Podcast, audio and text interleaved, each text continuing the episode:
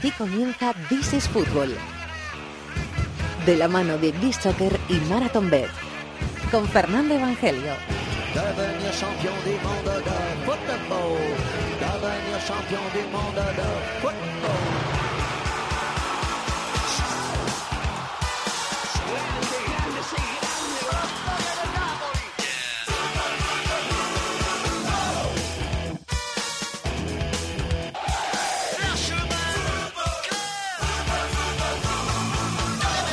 ¿Qué tal? Bienvenidos al Rincón del Fútbol Internacional en la cadena COPE. This is Fútbol capítulo número 332, a semana y pico para que comience el Mundial de Rusia 2018.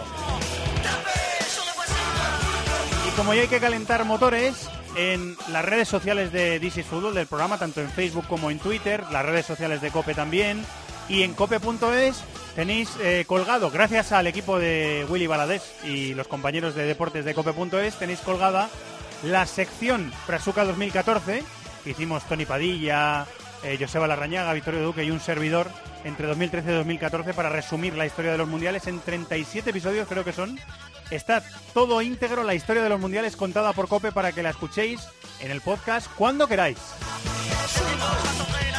Eso para calentar motores, pero es que Cope va a estar especialmente volcada en el Mundial con una programación muy especial desde el lunes 11 de junio. El 11 de junio tendremos This is Fútbol, semanal como siempre, el último programa semanal. Y además, a partir del jueves 14, que empieza el Mundial, un programa diario. Cada vez que haya competición en el Mundial, cada vez, que haya partidos en el Mundial, haremos un This is Fútbol todos los días, de unos 15-20 minutitos, resumiendo lo que ha sido la jornada del Mundial. Además, desde las 3 de la tarde, especial Mundial de Rusia 2018 con Rubén Martín en la presentación y Maldini en la copresentación. Estaremos por ahí echando una mano. Y en ese programa, de las 3 de la tarde, especial Mundial de Rusia 2018, con todos los enviados especiales a Rusia de COPE, os contaremos la segunda parte del partido que empiece a las 2 de la tarde. Desde las 5 de la tarde, todos los días, el partido de las 5 de la tarde íntegro en Cope Más y en Cope.es con el equipo de tiempo de juego y de This is Fútbol. Y a partir de las 8 de la tarde, con Paco González en tiempo de juego, el partido, el mejor partido de la jornada, de las 8, contado en cadena. This is Fútbol Diario, eso ya lo hemos dicho. Y partido de las 12 desde las 11 y media de la noche cada día desde Krasnodar con Juanma Castaño y todo su equipo. Así que estamos preparados en COPE para contaros el Mundial. David de la Peña, hola, muy buenas, ¿cómo estás? Muy buenas, Fer. Está Chato en la producción, están Olindo Caso y Antonio Bravo en la dirección técnica y aquí arranca el rincón del fútbol internacional en COPE que se llama This is Football. En Cope, tiempo de juego es algo más que deporte. Hola Pepe, buenas tardes, tiempo de juego. Bienvenidos de Es nuevo entretenimiento. Dani Martínez, la última. Búscame otro huequín, ¿eh? Para hacer otra. Beso, Dani. Es información. Decimos ya, Miguelito, ¿quién juega en el Madrid? ¿Qué tal Manolo, Paco, Pepe, oyentes de tiempo de Tiempo de juego con Paco González, Manolo Lama y Pepe Domingo Castaño. El mejor equipo de la radio deportiva española. Cope. Estar informado. La lista inteligente de This is Fútbol. Con B-Soccer.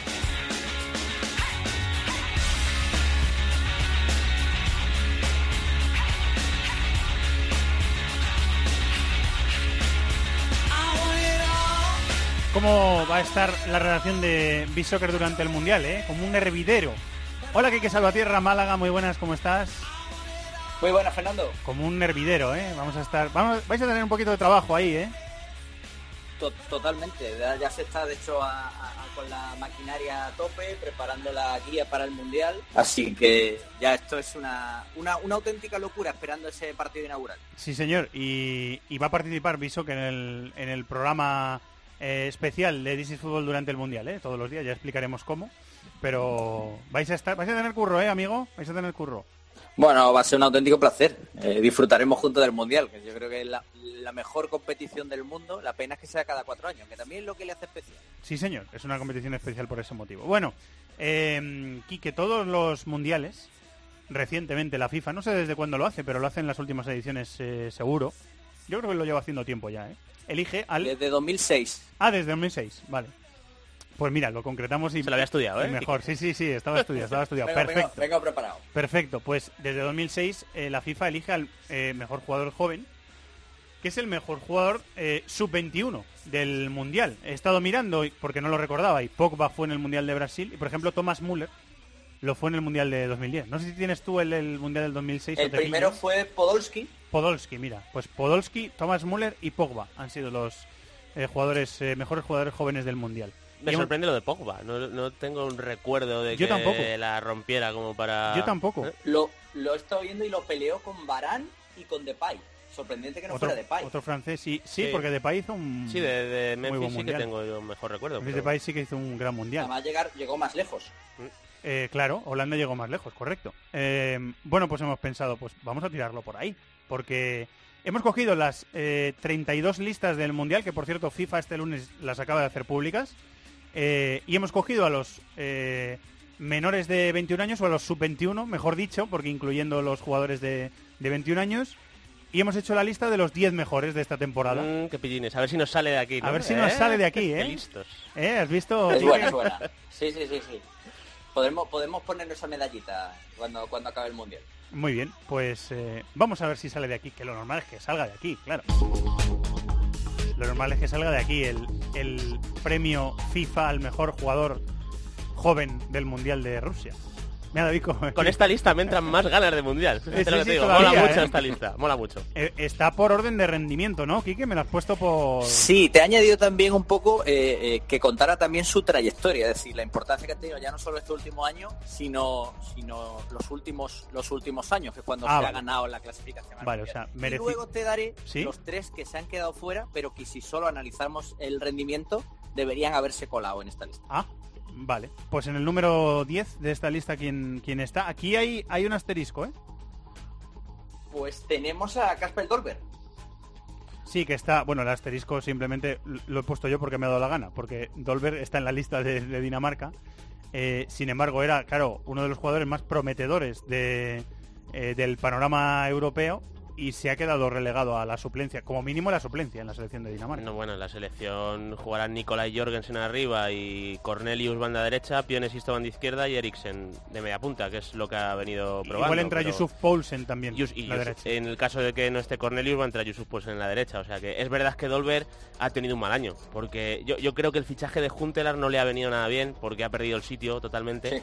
No se ha recuperado y ha sido, desde luego, con respecto a lo que vimos hace dos temporadas, algo muy por debajo de las expectativas. A lo mejor el Mundial, ya sabes, sales en una segunda parte, metes Estas un gol pasan y también en el Mundial. pasan. Sí, Sí, Estas cosas exacto. pasan. La, la ausencia de Werner también le ha podido venir bien para poder tener algo más de oportunidades, pero es verdad que esta temporada no ha estado al, al nivel que, que mostró el anterior. ¿Quién tenemos en el número 9?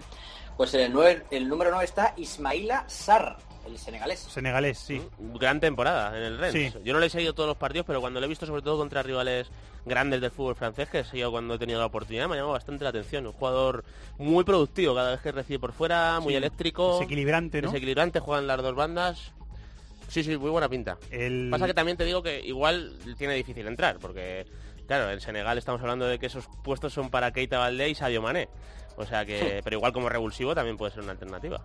Sí, eh, son selecciones las africanas y Senegal, luego hablaremos de Senegal, pero que tiene tiene ataque muy, muy, muy vistoso, ¿eh? suele pasar también. ¿no? Particularmente creo que Senegal el mejor de las africanas, en mi opinión. Sí, sí, en sí. mi opinión. Sí, sí, puede ser. Iba a decir que el 8 va a ser rival de España, pero el 8 y el 7, los dos, Ah, sí. van Los a dos, ser rivales exacto. de España. Exacto, el 8 llega desde Marruecos y juega en la Bundesliga. Es Harit, el jugador del Schalke. Del que hablan muy bien, ¿eh? Eh, Alemania hablan muy bien. ¿eh? Ha sido nombrado mejor jugador joven de la Bundesliga. Sí. Harit. O sea, eh, bueno, con Tedesco ha evolucionado muchísimo. eh, tanto él como Konoplianka se han hecho con mucho protagonismo en el juego de ataque del Schalke. Y es cierto que en Marruecos tampoco es titular. O sea, No, llevamos no va a ser titular, pero es un arma. Pero es otra arma también muy interesante muy para interesante entrar desde el banquillo. Para la segunda parte, sí. Sí. Y el, el central que tenemos en el número 7 también va a ser rival de España. No sabemos si va a Sí, jugar, señor. pero. Eso, eso, te iba a decir. Digo, vamos a ver si es titular porque también está complicado. Se En trata de. Rubén Díaz, el jugador del Benfica. En principio es José Fonte Pepe, la pareja de centrales, pero. Sí, y si no está, Bruno Alves está en la lista, me parece Alves, también sí, que sí, bueno, sí. a nivel de jerarquía igual va por delante. Pero bueno, yo entiendo que contra España seguro que no, porque eh, van a priorizar la defensa del área y ahí tanto Pepe como José Fonte yo creo que pueden rendir mejor, pero Rubén Díaz eh, contra... Buen central, ¿eh? A mí me gusta, yo lo que, lo que le he visto es un jugador Que que... viene el Mundial Sub-20 con Portugal. y- Anticipa bien, va bien también a y- espacios más y abiertos. es el central joven, o sea, es el, Sí. que, el que rompe un poquito la, Sí, a lo mejor contra Marruecos e Irán puede tener sus oportunidades. la media de edad de, de Portugal en el centro de la defensa. ¿Quién es el número 6?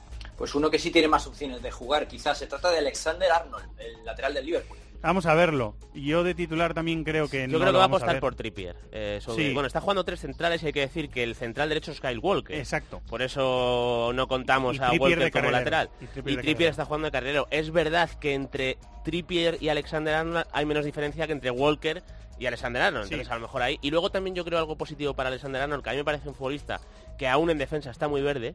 Con el sistema de tres centrales se le puede Más ver más. eh, Puede lucir más en ataque. Pero bueno, yo también creo que Trippier, el del Tottenham, va a ser el titular. El número 5 es inglés también, ¿no? Sí, y es eh, Rashford, yo creo que una de las jóvenes promesas que a lo mejor puede brillar y terminar de destaparse en este mundial si es que le dan oportunidades. Hombre, a priori las segundas partes son suyas y veremos si es capaz de cazar alguna titularidad. Sí, minutos, ratitos. Sí, tampoco parte como titular, yo creo, porque con ese 3-5-2 que está haciendo Southgate, los que está probando arriba son eh, Raheem Sterling y Harry Kane. Pero yo a Rashford me parece que Inglaterra va bastante justa de talento, eh, sobre todo entre sus centrocampistas. Rashford no es centrocampista, pero sí es un desatascador como para que no tenga bastantes minutos el delantero del Manchester United. A mí me parece un jugador que puede acabar haciéndose de titular por, por necesidad de su equipo. Típico que te salva el primer día en la segunda parte y ya le están pidiendo como Claro. titular para sí, la sí, segunda en, el Mundial es que pasa eso, Eso lo vemos, siempre. sí, lo vemos. Entra en la segunda parte, mete un gol decisivo y ya se queda como titular. O pierdes el primer día y tienes que buscar alternativas y cambias También, algo en también, el segundo. O sea, sí. por eso es muy difícil de- ver que los equipos tengan una gran continuidad en los mundiales. El número 4 juega en la Liga Española. Sí, y parece que llega muy muy bien, según lo ha demostrado en estos primeros partidos de preparación. Se trata de Ousmane Dembélé, el jugador del Barça. eh, que está eh, está confiado en, la- en la- en el tramo final de temporada. Está, Sí, ha recuperado está bien, sensaciones ¿eh? a nivel Está bien, físico. está bien. Ha estado Y- y bien en los amistosos, sí, anímico también, por supuesto. Quizás una cosa vaya relacionada con la otra. Vamos a ver también si es titular, porque claro, eh, eh, Deschamps tiene que incluir a... Podría serlo, ¿eh? Sí, yo tengo ¿No? dudas, yo tengo dudas, porque eh, Griezmann y Mbappé van a ser titulares y a mí me da la sensación de que eh, eh, para que luzcan necesitan una referencia arriba, yo creo que va a jugar Giroud. Giroud, yo también. Con lo cual es que te quedas sin espacio para equilibrar al equipo, porque ya Yo aún así va a estar Sí, descompensado en eh, defensa. Mbappé derecha, eh, Dembélé izquierda y Griezmann de enganche con un doble pivote. Ah, y Giroud arriba. Y Giroud arriba. Eso sí que me parece que Deschamps no lo hace. Demasiado ¿tú crees que no? ofensivo. Yo creo que no, yo creo que no, porque además ese doble pivote, Ni, que- ni habiendo fumado ese, algo. ¿eh? ese doble pivote además sería Kanté y Pogba. Que, Sí, sí. vale, eh, Pogba eh, es un jugador de por sí anárquico Sí, a la va- hora de va para allá, va para allá, va para pero allá. es que Kanté, que es el defensivo, no defiende desde la protección del espacio, defiende de morder y de salir de posición. Sí, luego dejas. Claro, un- entonces- Tiene que ir un central ahí a- Sí, sí, a mí me parece extraño, me parecería corregir. extraño. Bueno, el podio. eh, ¿Quién es el número 3? Pues no ha hecho una temporada muy brillante, pero sí es verdad que tenía- venía con una proyección espectacular. Se trata de Tielemans, el belga del Mónaco. El número 2, ¿quién es? El número dos es Gabriel Jesús. Ya Gabriel entramos Jesús, con, en el tema de titulares y probablemente los grandes aspirantes. Este sí va a ser fijo, ¿eh? Yo creo que sí. Es verdad que Firmino ha hecho una gran temporada, pero a mí me parece que Gabriel Jesús mezcla mejor con Coutinho y con Neymar, que al final Coutinho y Neymar van a ser jugadores de pedir el balón al pie y necesitan que el delantero Y sea que un poquito Tite lo más tiene profundo. claro. Sí, sí, lo tiene bastante claro. De hecho, jugó el otro día contra Croacia, fue Gabriel Jesús el, el titular. Sí, va, a ser el titular, ¿eh? Sí. Yo creo que va a ser el titular. Y parece que el número 1 también va a jugar. Sí, y, Parece. Y, y hay muchas esperanzas puestas en él, ¿no? A priori es el gran favorito a hacerse con este galardón junto con Gabriel Jesús. Se trata de Kylian Mbappé. Muy Bueno, bien. evidentemente Mbappé es eviden- lógicamente una de las grandes esperanzas del Mundial y vamos a ver si De Sans le potencia bien porque tiene a nivel de sobra para serlo. Muy bien, pues. eh, de aquí tiene que salir. Sí, Tiene que te salir. comento además los tres que te decía por, Es verdad, es verdad, sí. por rendimiento que, que podrían haber estado, pero no tienen tanta trayectoria como los otros. Se trata de Jovic, el jugador del, del Eintracht, ¿Sí? Smith, el costarricense que está en, en Suecia, Sí. y Gudmundsson, el islandés del PSV. Bueno, pues acaso los apuntamos también. eh, porque vamos a escuchar hablar de todos estos en el Mundial de Rusia. Muy bien, Quique, que tengáis buen trabajo eh, y seguimos hablando las próximas fechas. Y ¿vale? igualmente, un fuerte abrazo. Gracias, un abrazo.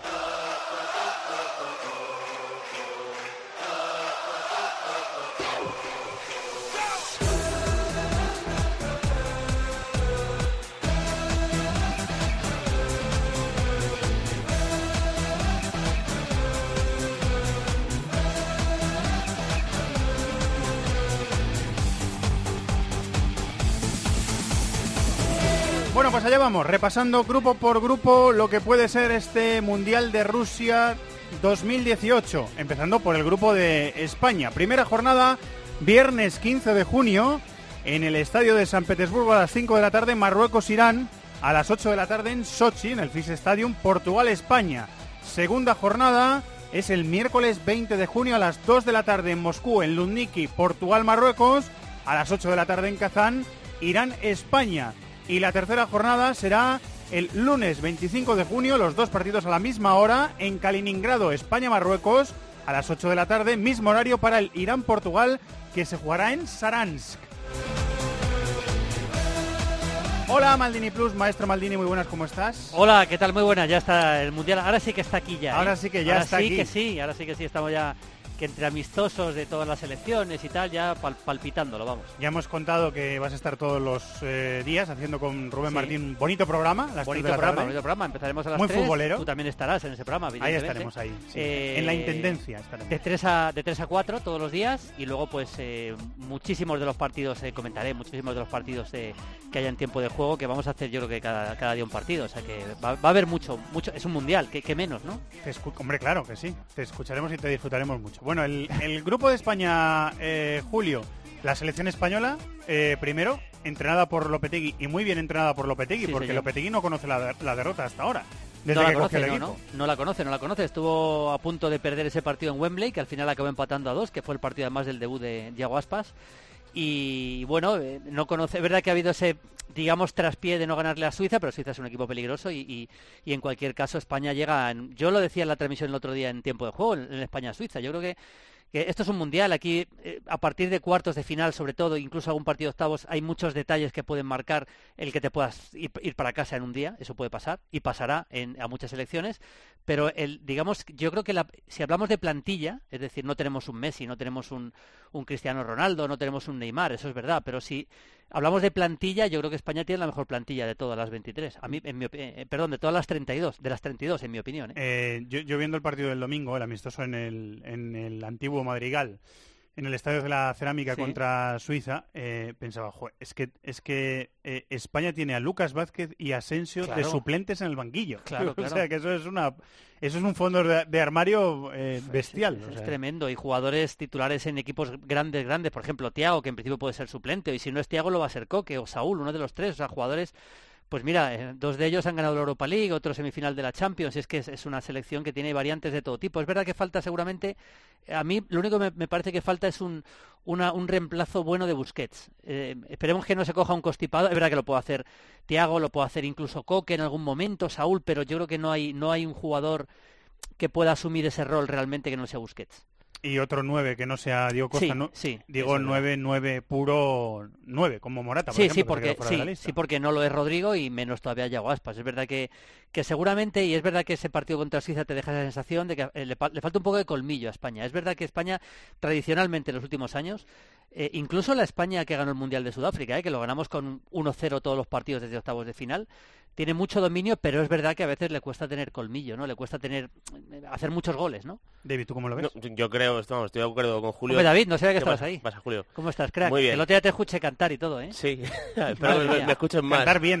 Cantar bien. Cantar bien, Cantar sí. y no en la portería. can- eh, eh, cantar cantamos todos, pero unos cantan mejor que otros. Se Bien- intenta, bien apuntado, Todos en la ducha, ¿no? Bien Eh, afinado, sí. Pues sí. No, decía que estoy de acuerdo con Julio. Eh, tenemos la mejor plantilla y es que estoy también de acuerdo con lo del colmillo, porque es verdad que en el Mundial de Sudáfrica lo ganamos con 1-0, pero es que ese gol siempre lo hacía Villa o casi siempre. Ah. Entonces, a mí lo único que de verdad me preocupa es saber eh, cómo llegamos al gol, ¿no? Porque es verdad que, bueno, hay tres delanteros muy buenos, pero a mí me da la sensación de que van a ser muy importantes tanto Isco como Silva en eso. O sea, creo que tienen que tirar mucho a puerta, tanto Isco como Silva. Y de hecho, Silva es el que ha sido el máximo goleador en la etapa de Lopetegui con la selección. O sea, que van a Bien ser los dos muy importantes. Bien apuntados, sí. Sí. Eh, se supone que iremos viendo a Isco en el 11 titular Sí, de yo- España, porque el yo 11, eh, o sea, quiero decir, la idea está muy muy afianzada. Lo ha querido hacer también Lopetegui, Julio. Bueno, el estilo es el que es y, los jugadores son los que son y yo creo que es- España ganó el Mundial y las dos Eurocopas con un estilo muy muy muy claro y ese estilo se mantiene. Puede haber alguna pequeña variación. Si entra Asensio, pues es un jugador mucho más vertical. También si entra Lucas Vázquez, pero digamos que la esencia se mantiene con pues con los Isco, Tiago, Busquets, eh, Iniesta, ¿no? Que yo creo que es un poco el digamos en cuanto al estilo es el, el, eje de todo, ¿no? Y es verdad que es así. Yo creo que va a jugar con cinco centrocampistas. Creo que entrará Isco. Silva, se me ha olvidado citar también es, es exactamente ese estilo, y con un punta solo. Yo creo que el equipo es con Diego Costa arriba, los cinco centrocampistas que todos tenemos en la cabeza. Quizá pueda haber una, una duda entre Coque, Saúl y Tiago. De esos tres, entra uno. Eh, lo demás yo creo que está claro, ¿no? Con Iniesta, Busquets y, y con Silva y con Isco. Y la defensa muy definida también, es aunque evidente, vamos a ver Carvajal cómo llega, que es también un poquito Bueno, eh, eh, la duda. quizá- Odriozola estuvo bien contra Suiza. Sí, Odriozola estuvo bien. Puede hacerlo Estuvo Nacho bien. ese papel de lateral Sí, derecho. A mí Odriozola es un jugador que me gusta. Yo creo que eh, para un mundial eh, me gusta más Carvajal. eh. Creo que es un jugador más completo también defensivamente que Odriozola. Y yo creo que si Carvajal llega bien, parece que al partido de Portugal, que es el más duro de la primera fase, no va a llegar. Pero en cualquier caso, yo creo que Carvajal, en cuanto esté bien, será titular. Vamos a ver, ¿eh? Esa posición, David, también es delicada. Sí, sobre todo porque físicamente llega con problemas Carvajal. Si no, tenemos con Carvajal y Jordi Alba también una de las mejores parejas de laterales del Mm. torneo. Y luego la duda de los centrocampistas, yo imagino que va a empezar Coque. Eh, porque yo creo que, a ver, sin los Savis ya España no tiene tanto control, o sea, ya no puede someter tanto al rival. Y a mí me parece Coque es el más equilibrado entre darle continuidad a los pases y defender. Porque Coque es muy intenso defensivamente y Mm. puede compensar esa circunstancia de que no tengas el balón No, el con- 70% y de las contra veces. Portugal va, va a hacer hace falta falta un poquito más de, de va a hacer falta dureza, in- ¿no? in- industria, ahí. Industria, sí, sí, Sí, claro, Es un partido para, para, para, no, para no, primero para no perderlo, o sea, para no arriesgar tampoco demasiado que es el primer partido. Y si una, una derrota contra Portugal te complica mucho todo Eh, ya. ¿eh? Bueno, eh, Portugal, Julio, es nuestro primer rival, eh, ya lo hemos dicho, en ese partido del, del viernes. Ya empezamos prontito, ¿eh? El viernes 15 de junio empezamos en Sí, Sochi sí, es como, esto es como en el, en- eh, ya sé que de mal recuerdo, pero como en el Mundial de Brasil, que fue el segundo, eh, fue el, el primer partido de, el partido inaugural y luego el segundo día empezó España ya. Esperemos Sí, que con otro pie. Y nos fue bastante menos, Sí, fue bastante mal. Eh, con Cristiano, que ha estado de vacaciones hasta ahora, ya se ha reincorporado al grupo. Yo creo que el 11 tipo es el que ganó Suiza eh, a Suiza en el partido de la fase de clasificación definitivo. Quiero decir, Rui Patricio en la portería, Cedric, Pepe, José Fonte y Eliseo en la... Bueno, Eliseo no, perdón. eh, Guerreiro. Guerreiro. Eh, Rafael. Guerreiro en, la- en el lateral izquierdo. Bernardo Silva, Joao Moutinho, William Carvalho y Joao Mario en el centro del campo, que puede haber alguna variación ahí entrando con Adrián Silva eh, o Gelson Martins en la derecha y arriba Andrés Silva y Cristiano Ronaldo. ¿Lo Sí, quieres decir, Julio? Sí, el 4-4-2 que favorece a Cristiano, igual que le pasaba en el Madrid, pues le pasa, le, le pasa en la, la selección, jugando más de, más de punta arriba con Andrés Silva. Sí, es el, acuerdo. 9, es el 9 de Portugal. Es el ¿eh? 9 de Portugal, sí, estoy totalmente de acuerdo. Yo- Es un equipo que lógicamente mantiene el nivel. Los últimos amistosos no me han convencido, pero son amistosos. ¿eh? El partido contra Egipto, el partido contra Túnez, por ejemplo, no me convenció mucho Portugal. De hecho, a Egipto le ganó muy al final y con Túnez no pudo ganar. Pero ahora van a jugar otro contra Argelia. Pero en cualquier caso, eh, digamos que Portugal tiene el nivel competitivo que le conocemos porque fueron, son campeones de Europa y mantiene la base de aquel equipo. Digamos, la columna vertebral de aquel equipo se mantiene con, pues, podría ser eh, eh, eh, Pepe, William Carballo, Cristiano Ronaldo, por ejemplo, digamos, esa columna vertebral. Pero es que además tiene más talento, ¿eh? tiene más talento. Con... Se ha incorporado Bernardo Silva, que no pudo jugar la Eurocopa por lesión, se ha incorporado Gelson Martins, como bien comentabas. Bruno Fernández, eh, es decir, hay una serie de jugadores eh, de, de mucha calidad que pueden darle al equipo un- un- una sensación más de más, de, más eh, de mejor trato de balón, digamos, no tan defensivo, ¿no? Se, se ha centrado Fernando Santos en elegir rivales africanos. ¿eh? No sé si es que le tiene mucho respeto a Marruecos o va un poquito Sí. enfocado por ahí, pero... Igual pero- piensa que se va a jugar eh, con Marruecos la clasificación, cosa que es bastante razonable, ¿Sí? pensar que España tiene que estar por delante y Marruecos puede ser jugársela con Portugal. Ser que lo piense, sí. Bueno, sumi- sumaría el nombre de Guedes a esta ecuación. Ah, sí, sí, porque- bueno, se me había olvidado sí, Guedes, Guedes, porque, claro, claro, yo, yo no sé, es verdad, a lo mejor para la inaugural, como dice Evangelio, entra Joao Mario para fortalecer Yo un creo que el poquito la banda en medio campo. En la izquierda, creo, Sí, ¿eh? Lo que pasa que si tú vas a jugar a que el rival tenga la pelota, Guedes es, es un fastidio para el rival tremendo, porque eh, es un jugador que a campo abierto es rapidísimo, Mm. que puedes estar replegado y contragolpear con él, y vamos a ver si no entra. Igual no entra por Joao Mario y se queda en el banquillo Bernardo Silva, a lo mejor el primer día, no lo sé. Para mí Guedes me parece un jugador que puede hacer daño a España y es uno de los que más me preocupa. Bueno, le ha probado los dos amistosos, le probó contra Túnez en la segunda parte y contra Bélgica, que empataron a cero, le probó en, De delantero, en ¿no? Bruselas de De- delantero de centro, nueve, de a mí nueve. me llamó la atención. Es Sí, lo- verdad que en esos dos partidos al no estar Cristiano, cambió el dibujo. En, en todo el juego 4-3-3, digamos, con un solo punta, digamos, llamemos un solo punta y dos jugadores más abiertos, ¿no? Que por ejemplo contra Túnez fueron Cuaresma y Bernardo Silva y contra Bélgica jugó arriba Guedes. ¿eh? Pero vamos, yo creo que al estar Cristiano, yo creo que volver al 4-4-2 y yo no le veo titular. Yo a también creo que contra eh, Bélgica fue Bernardo Silva un poquito más adelantado y ya sí que recuperó un poco el 4-4-2, ¿eh? Me dio la- a mí la sensación. Sí, hay un poco entre medias. Yo, yo lo que sí que creo es que eh, a Cristiano Ronaldo le viene mejor que le acompañe Andrés Silva. Igual, Sí, o sea, claro. un poco ese rol. Lo digo porque otra opción es Cristiano Ronaldo Gonzalo Guedes, que es una delantera que por- a nivel de golpeo y de finalización está muy bien, pero yo creo que Andrés Silva le viene demasiado bien a Cristiano como para no utilizarle. Eh, nuestro segundo rival en el Mundial es Irán, la selección entrenada por Carlos Queiroz, eh, que ya lleva unos años eh, con él, unos años los jugadores jugando juntos y con un estilo bastante definido, aunque en los amistosos ha intentado variar algunas cosas. Sí, ha variado cositas, sí. Queiroz quiere que el equipo tenga un poquito más la pelota, que tenga más el control. Hemos visto a eh, Masud de mediocentro posicional, que eso a mí Sí, me llama mucho la contra, atención. contra Turquía, la derrota día, en Turquía, sí. Sí, Contra, sí, jugó, contra Turquía. jugó allí ese Es un partido. equipo sólido, con- ¿eh, Julio? Sí, es un equipo sólido, tiene menos talento individual que Marruecos. Hablemos de los, eh, por supuesto, no se puede comparar con el talento que tiene que tiene Portugal y ni menos, mucho menos España, ¿no? Pero digamos que tiene menos talento que Marruecos, y, eh, pero tiene tiene arriba jugadores peligrosos, ¿eh? O sea, tiene jugadores muy en forma. Jacambás, que está jugando por la derecha, ellos juegan siempre con con Azmun, Taremi, Ansarifar y Jacambás, digamos los cuatro. Azmun de, punta, por detrás Ansarifar y luego en los costados Taremi y Jacambás. Y dentro del nivel, hablamos de una selección lógicamente de segunda fila, pero dentro del nivel eh, son buenos jugadores. ¿eh? Es un jugador que ha sido goleador de la liga holandesa y hay que respetarle mucho, juega en la banda derecha más bien. Azmun, a mí me parece un delantero de muy buenos movimientos, lo ha demostrado en Rusia. Y luego Ansarifar acompañando también es un jugador peligroso. Yo creo que, es un rival duro en cualquier caso. No creo que esté al nivel de competir con España, pero sí podría competirle a Portugal.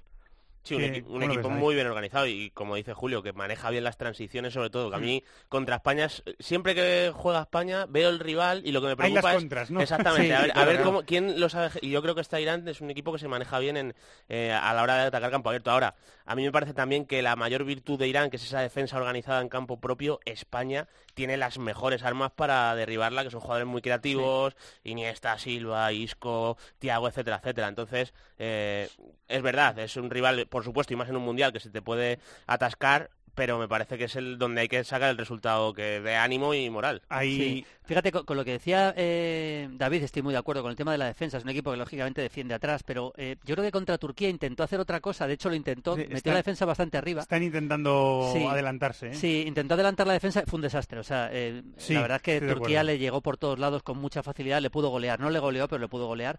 Y yo creo que contra España al final van a, van a ser un poco más pragmáticos y, y no, y Es no que van a lo que lleva eso. cuatro o cinco años Claro. haciendo, o sea, es el Sí, sí. plan Más, más utilizado. Eh, De, de Irán hay que decir dos cosas, eh, un poco, dos asteriscos extradeportivos, por decirlo así, que lo hemos explicado alguna vez. Eh, para empezar, eh, Irán, por la condición política que tiene, o por el Estado que es, o por las relaciones internacionales que, que tiene su, su gobierno, eh, hay muy poquitas selecciones contra las que pueda jugar, porque hay países que no eh, que están peleados con él, por decirlo de una forma más coloquial, y, y- y tiene que jugar contra rivales menores por ese motivo. Solo, tiene, solo puede jugar contra los países amigos, por decirlo así. Sí. Eh, y luego hay otra circunstancia que también la hemos explicado alguna vez, tanto Masud como Haisafi, el zurdo, el que lanza las faltas, el que, el que siempre pone las jugadas a balón parado, los dos jugaron con su club, el Panionios, eh, un partido contra un equipo israelí en, en Europa League y el gobierno les condenó de por vida a no volver a jugar con la selección. Eh, y eso Queiroz, que tiene para mí por eso mucho mucho Sí, mérito, ha conseguido que les perdonen. O sea que les vamos a ver al mundial, eh, les vamos a ver en el mundial, a pesar de que el Estado iraní, eh, que es bastante férreo, Sí. le- les había Es un prohibido buen no detalle. jugar. ¿eh? Por cierto, un, un detalle, comentaba yo el tema de los de la capacidad goleadora que tiene el equipo. Hay una cosa muy curiosa. Jacambás, máximo goleador de la liga holandesa, como yo decía. Sí. Ansarifar ha metido 17 goles en Olympiacos, que es la liga griega, pero 17 goles son 17 goles. Y curiosamente, Azmun, que es el, de- el que va a jugar arriba, solo ha metido 5 goles. Es decir, tiene bastante menos gol Azmun jugando en la liga rusa, que bueno, podríamos decir que es un poco superior a Grecia, pero tampoco, tampoco es una liga tan, tan potente. A mí en Champions me gustó mucho Azmoun. Sí, ¿eh? sí, Cuando pero lo digo el- porque por la movilidad que tiene arriba me parece un jugador muy interesante y eso va a ayudar mucho a Ansarifar a llegar al área también. Claro, es que le- les abre espacios también a Claro, los, claro. a Es, los es una compañeros. figura que en el fútbol de hoy en día se, se estila bastante. o Sí. sea, y bueno, el campeón de Europa tiene un delantero así, ¿no? Al fin y al cabo. O sea que al gol se pueden llegar de muchas formas. Sí, y sí. Irán, ya digo, yo creo que además para esa gestión de las transiciones es clave. Eh, Marruecos, su último rival en la hora Maldini de este fin de semana, eh, con Alberto Yogo Bueno, hemos dicho cosas muy buenas de Marruecos, porque es que el equipo de Hervé Renard, Julio, tiene cosas muy Sí, buenas. tiene- es, un, es tiene- un buen equipo, ¿eh? Es un equipo con jugadores de muy buen pie, ¿no? Como, como solemos decir. Es- y es verdad que el Renard les está dando un poquito más consistencia defensiva, digamos. Solidez, ¿eh? es un equipo Solidez sólido. al ¿eh? equipo, sí. Eh, El Amadi, además son jugadores dentro de su nivel bastante con bastante experiencia. El Amadi, mucho tiempo ya en el fútbol holandés, luego está Belanda, está Busufa, eh, está Ziyech, que ha hecho una buena temporada en Holanda, A Amrabat, Benatia, el, el defensa eh, de Benatia, el Juve. defensa de la Juve, es decir, tiene, tiene una serie de mimbres interesantes y es un, es un equipo, yo creo que está un escalón por delante de Irán. La verdad, yo creo que yo creo que lo normal es que este es que le pueda ganar a Irán o- y luego Butaiba arriba. Es un equipo técnicamente bueno. A veces es un equipo que se deshace un poquito, yo creo que es un pelín blando, eso también es verdad, pero le han hecho muy pocos goles. Bueno, de hecho no le han hecho ningún No, gol en no, no, la en la fase de clasificación no ha encajado gol. Yo, yo creo que ha conseguido Renard, eh, David, hacer un equipo bastante sólido. ¿eh? Sí, yo creo que el mayor mérito con, que ha tenido Renard, es cierto que es la fase de clasificación africana y que no hay tanto crack como se va a encontrar en el Mundial, es hacer eh, un equipo bien organizado atrás cuando ha jugado muchísimas veces de interiores Busufa y Belanda, que al final son, son dos medias puntas, son Sí, jugadores, de, jugadores muy ofensivos. por naturaleza y Pero les bueno, ha convencido, ¿eh? Sí, les ha convencido. Insisto, a mí me parece, también si miramos por ahí al- como rival de España, creo que son dos jugadores con demasiada poca técnica para robar, eh, como para enfrentarse a Iniesta, Isco, etcétera, etcétera. O sea que yo ahí también eh, soy optimista, pero en cualquier caso tiene jugadores eh, Pero dañinos. habrá momentos que incluso nos puedan quitar el balón, ¿eh? Sí, puede haber, Habrá algún momento puede haber sí, esa- de, alguna de- fase, pero Sí, alguna fase, pero vamos, es difícil, ¿eh? sí, yo también creo que es es complicado. sí. Digamos Eh, que aunque no han hecho goles, es un equipo menos preparado para defender que lo que puede ser Irán. Eso es.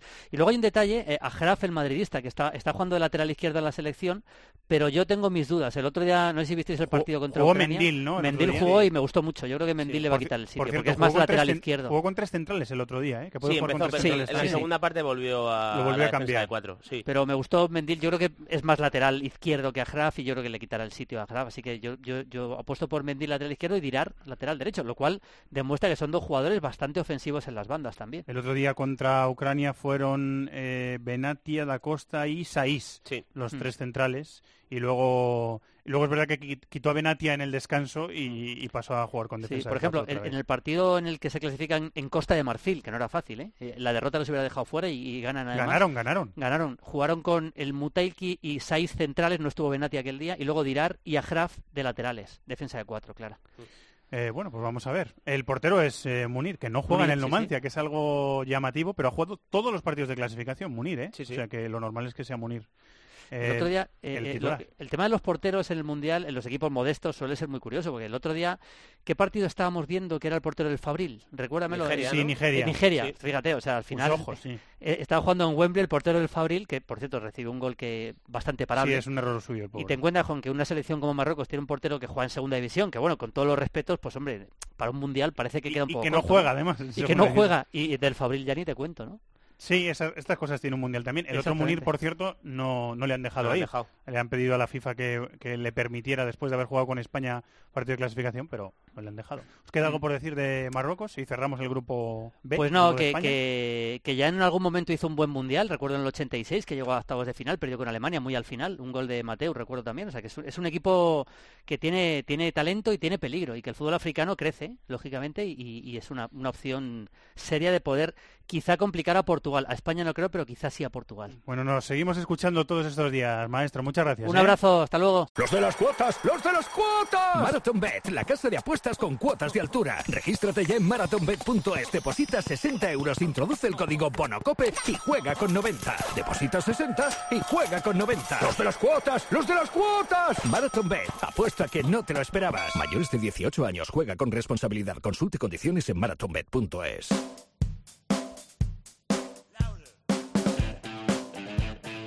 Inglaterra, Italia, Alemania, competiciones europeas, Sudamérica, África, Asia, Oceanía.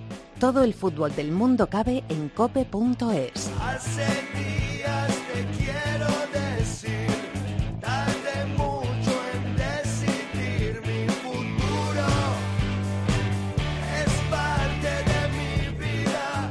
Bueno, pues el grupo de cruce del de España en octavos de final es el grupo del anfitrión. Grupo A, Rusia, Arabia Saudí, Egipto y Uruguay. Primera jornada, partido inaugural en el Estadio Luzhniki de Moscú el jueves 14 de junio, lo viviremos en COPE, desde las 5 de la tarde hora española, Rusia, Arabia Saudí. y las otras dos selecciones debutan el viernes 15 de junio a las 5 de la tarde, Egipto y Uruguay en Ekaterimburgo. Segunda jornada del grupo A, del grupo del anfitrión. El primer partido es el martes 19 de junio a las 8 de la tarde, Rusia-Egipto, partido del anfitrión. Y el segundo es el miércoles 20 de junio en Rostov, que es Uruguay-Arabia Saudí a las 5 de la tarde. Se cierra el grupo A, el grupo de cruce de España, insisto, en octavos de final, el eh, lunes 25 de junio, el mismo día que nosotros, pero a las 4 de la tarde los dos partidos. En Volgogrado, Arabia Saudí, Egipto y en Samara, Uruguay, Rusia. Vamos hasta Montevideo, Uruguay, compañero y amigo Martín Charquero. Hola Martín, muy buenas, ¿cómo estás? ¿Qué tal? Muy buena para ustedes también, un placer poder volver a charlar con ustedes de fútbol. ¿Viajas a Rusia? El viernes, en unos pocos días ya. Muy bien, a ver si nos vemos por allí. Eh, Martín, a ver si tenemos la suerte de, coincidir y de vernos. Eh, se ha quedado fuera de la lista eh, del profesor Tavares Fede Valverde y a mí me ha llamado la atención. Y bueno, ¿sabes cuál es la única explicación? A mí me da la sensación que, el único motivo por el cual Valverde no, no, no entra en esa lista de 23 es que su, su temporada no fuera mejor, eh, más que nada en minutos. Es ahí donde bueno, ha perdido un poco de, camino y me da la sensación que es un jugador que, si bien no hay un solo uruguayo que, que no lo conciba como un crack, para la llegada al Mundial, para formar parte de este grupo, también se necesita venir con cierta actividad. Y bueno, lesiones y ya de por sí pocos minutos en el Deportivo lo terminaron, me parece que llevando a esto. Formó parte de la lista de 26, con la que Uruguay empezó a entrenar hace un par de semanas, pero lamentablemente junto con eh, Gastón Ramírez, eh, el volante que en este momento está en el fútbol italiano, pero que también pasó por el fútbol inglés, y también con Nicolás Lodeiro, que actualmente está en la Major League Soccer, terminaron siendo los tres afectados del de, maestro Tavares. Es decir, que eh, el maestro está a lo mejor intentando un poquito adaptar el equipo evolucionándolo con esa, esa buena generación de sub-20 que les vimos hace poco en el... Es verdad que Fede Valverde se ha quedado fuera, pero evolucionar, intentando evolucionar el equipo, ¿no? Parece. Sí, hay un, hay, un estilo que, va, que está girando, evidentemente, que está eh, en pleno periodo de, metamorfosis. Lo que fuimos en el 2010, que era una selección, bueno, con una dosis de, garra típica en un equipo uruguayo, pero que teníamos un doble cinco, dos mediocentros que eran se destacaban mucho más por ganar cada pelota dividida que llevaba a su zona, como Diego Pérez, Russo Pérez y Arevalo Ríos, eh, se ha ido transformando. Ocho años después vamos a afrontar un mundial en el que vamos a tener un doble cinco de mucho mejor juego con la pelota y aparte hasta incluso jugadores mucho más altos.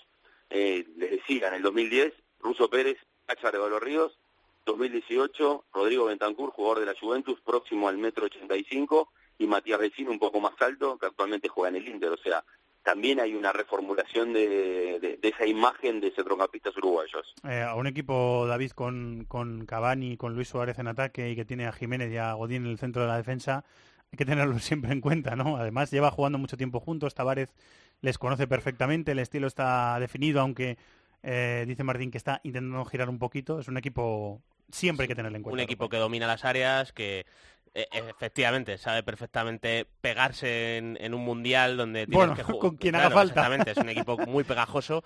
Y yo además, eh, como decía Martín, a mí me parece también más que la adaptación de apostar por centrocampistas, porque a Bentancur y a Vecino hay que añadirle a Lucas Terreira, que también es un jugador de buen manejo de pelota. ¿A ti te gusta? ¿Has hablado de Sí, es un varias veces además este que tiene buen, buen disparo a mm. puerta. Eh, tiene también que ver con que Luis Suárez, porque yo me acuerdo del Luis Suárez de los últimos mundiales, era un jugador explosivo al máximo, o sea, que dominaba espacios abiertos, o sea, Uruguay podía estar muy atrás que Luis Suárez te sacaba de atrás. O sea, te sacaba de esa posición retrasada con sus carreras largas, su pelea. Luis Suárez ya está empezando a perder ese dominio físico que tenía, esa velocidad punta.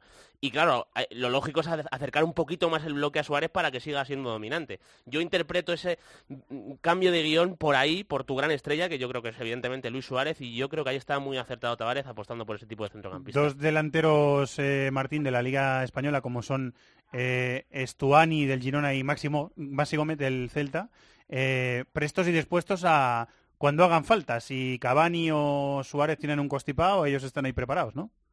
Sí, yo te diría que entre los dos hay una, hay una diferencia en este momento, ¿no? Hay una distancia a favor de, de Estuani. Estuani es primera opción de ataque, Maxi Gómez es segunda opción. Eh, ha tenido pocos minutos también con en los partidos amistosos de, de la selección, pero lo veo mucho más como, como un primer recambio a, a Cristian Estuani, quien en algunos casos, en algunos partidos ha llegado a jugar incluso como un media punta por el lado derecho, más allá de que su rol en este momento en el Girona o en la temporada en el Girona fue cerrar las jugadas y hacer goles. En Uruguay también se le, en esta selección uruguaya se le apela mucho también a, un, a su costado más solidario, más generoso, mucho más de, de tapar subidas de un lateral que de ser una, una opción como número 9. Eh, algunos clásicos en esta selección, ¿eh? Maxi Pereira sigue por ahí, el Cebolla Rodríguez sigue por ahí. Uh, sé que hay una mezcla, ¿eh? Hay una mezcla de sangre nueva y viejos zorros, ¿eh?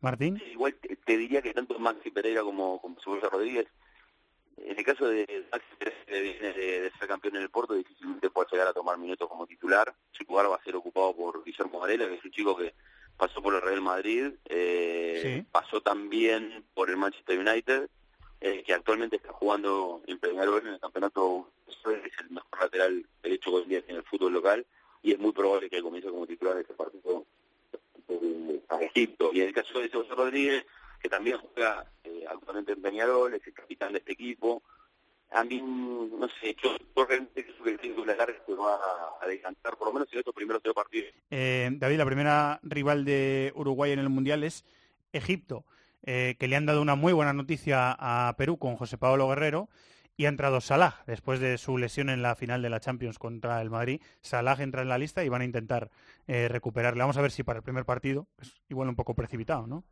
Eh, es lógico, ¿no? O sea, tendría que haber sido algo muy serio como para no haber arriesgado con Salah, incluso sin que él llegase al primer partido. Pero es que, no sé, eh, comparativamente hablando, dice Salah es el Messi de Egipto y yo creo que te quedas corto. O sea, a mí me da la sensación de que tiene una trascendencia incluso mayor.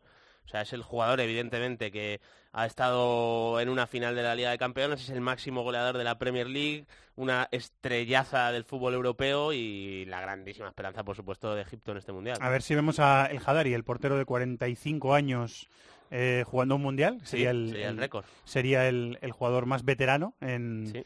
Eh, o jugador, eh, jugador más viejo, como le gustaría decir a Pedro Martín, en, en jugar un mundial. Y a ver Egipto, porque está muy bien preparada por Héctor Cooper, tiene a gente eh, como Treceguet, por ejemplo, arriba, tiene, tiene gente con experiencia. Eh, el Neni también ha entrado en la lista, es una Sí. excelente noticia para, para ellos. Y Sí, porque era una baja también bastante relevante, ¿eh? la del Neni. Y luego tiene el Sayed, Coca, tiene jugadores. Sobi, que finalmente está también en la lista final, el jugador del Stoke City, si no me equivoco, que es otro jugador que yo creo que puede, puede darle también buen contexto a Salah, o Egazzi, que, que ha hecho, es verdad que el West Bromwich ha descendido, pero él ha hecho una ha hecho una buena, muy buena temporada, o sea que, bueno, pues... Sí está eh, Ramadán Sobi en la Sí, sí, o sea, hablamos de uno de los jugadores que eh, evidentemente Salah es el que va a protagonizar los ataques, pero él es otro futbolista también que le puede atraer rivales, desbordar. Bueno, yo creo que evidentemente la gran virtud de este Egipto está en el colectivo y el trabajo que ha hecho Cooper eh, con ellos y que el grupo es eh, no fácil, pero no hay ningún coco coco. O sea, es verdad que Uruguay por nivel y que Rusia por anfitrión eh, son dos rivales fuertes, pero no, no estamos hablando de Bélgica, Inglaterra, España, etcétera, etcétera. Eh, la lista de lesionados de Rusia es prácticamente interminable, o Sí. sea, tiene muchísimos problemas la anfitriona. Vamos a ver si pasa la primera fase o, o no. Eh, los dos, dos, dos de los centrales Los titulares, dos centrales cinco titulares Corin, lesionados. Sí, sí. cinco Corin, eh, Denisov tiene- fuera, yo creo. que- eh, A Denisov eh, no he revisado la lista entera de Rusia, pero con. tiene más lesionados, ¿eh? eh, con Cherchesov, Denisov, que yo creo que es uno de los Sí, mejores tenido centrocampistas, ha tenido, ha tenido un lío tremendo. Ha y bronca, entre las lesiones y el y esos esas disputas extradeportivas, sí que es verdad que se ha quedado la lista de Rusia, pues eh, flojita, flojita. Y para terminar, Arabia Saudí, eh, que mm, bueno, su director técnico durante la fase de clasificación fue Van Marwick, eh, ficharon al patón Bauza para dos partidos, le echaron Sí. y ficharon a Pizzi y Pizzi está el hombre pues intentando hacer lo que puede. Para mí, junto con Panamá, es la selección más floja del mundial. ¿eh? Sí, y yo te diría que incluso por debajo. O sea, es verdad que es difícil medirlo, ¿no? Pero yo que sé, Panamá tiene algunos jugadores en la Major League Soccer que dentro de que sea una liga de segundo nivel, pues a lo mejor tienen un poquito más de, experiencia. Eh, fíjate, aquí en Arabia Saudí los que han llegado a, la liga española eh, que los tres están en la invierno no han tenido ningún tipo de Villarreal, el del Leganés y el del Getafe, los tres están en la lista. Así que lo lógico es que sea el equipo peor del mundial, vamos a ver. Muy bien, este es el grupo A. Ya hemos repasado el grupo de España también. Seguimos. Pasión por el fútbol internacional. This is Football en COPE.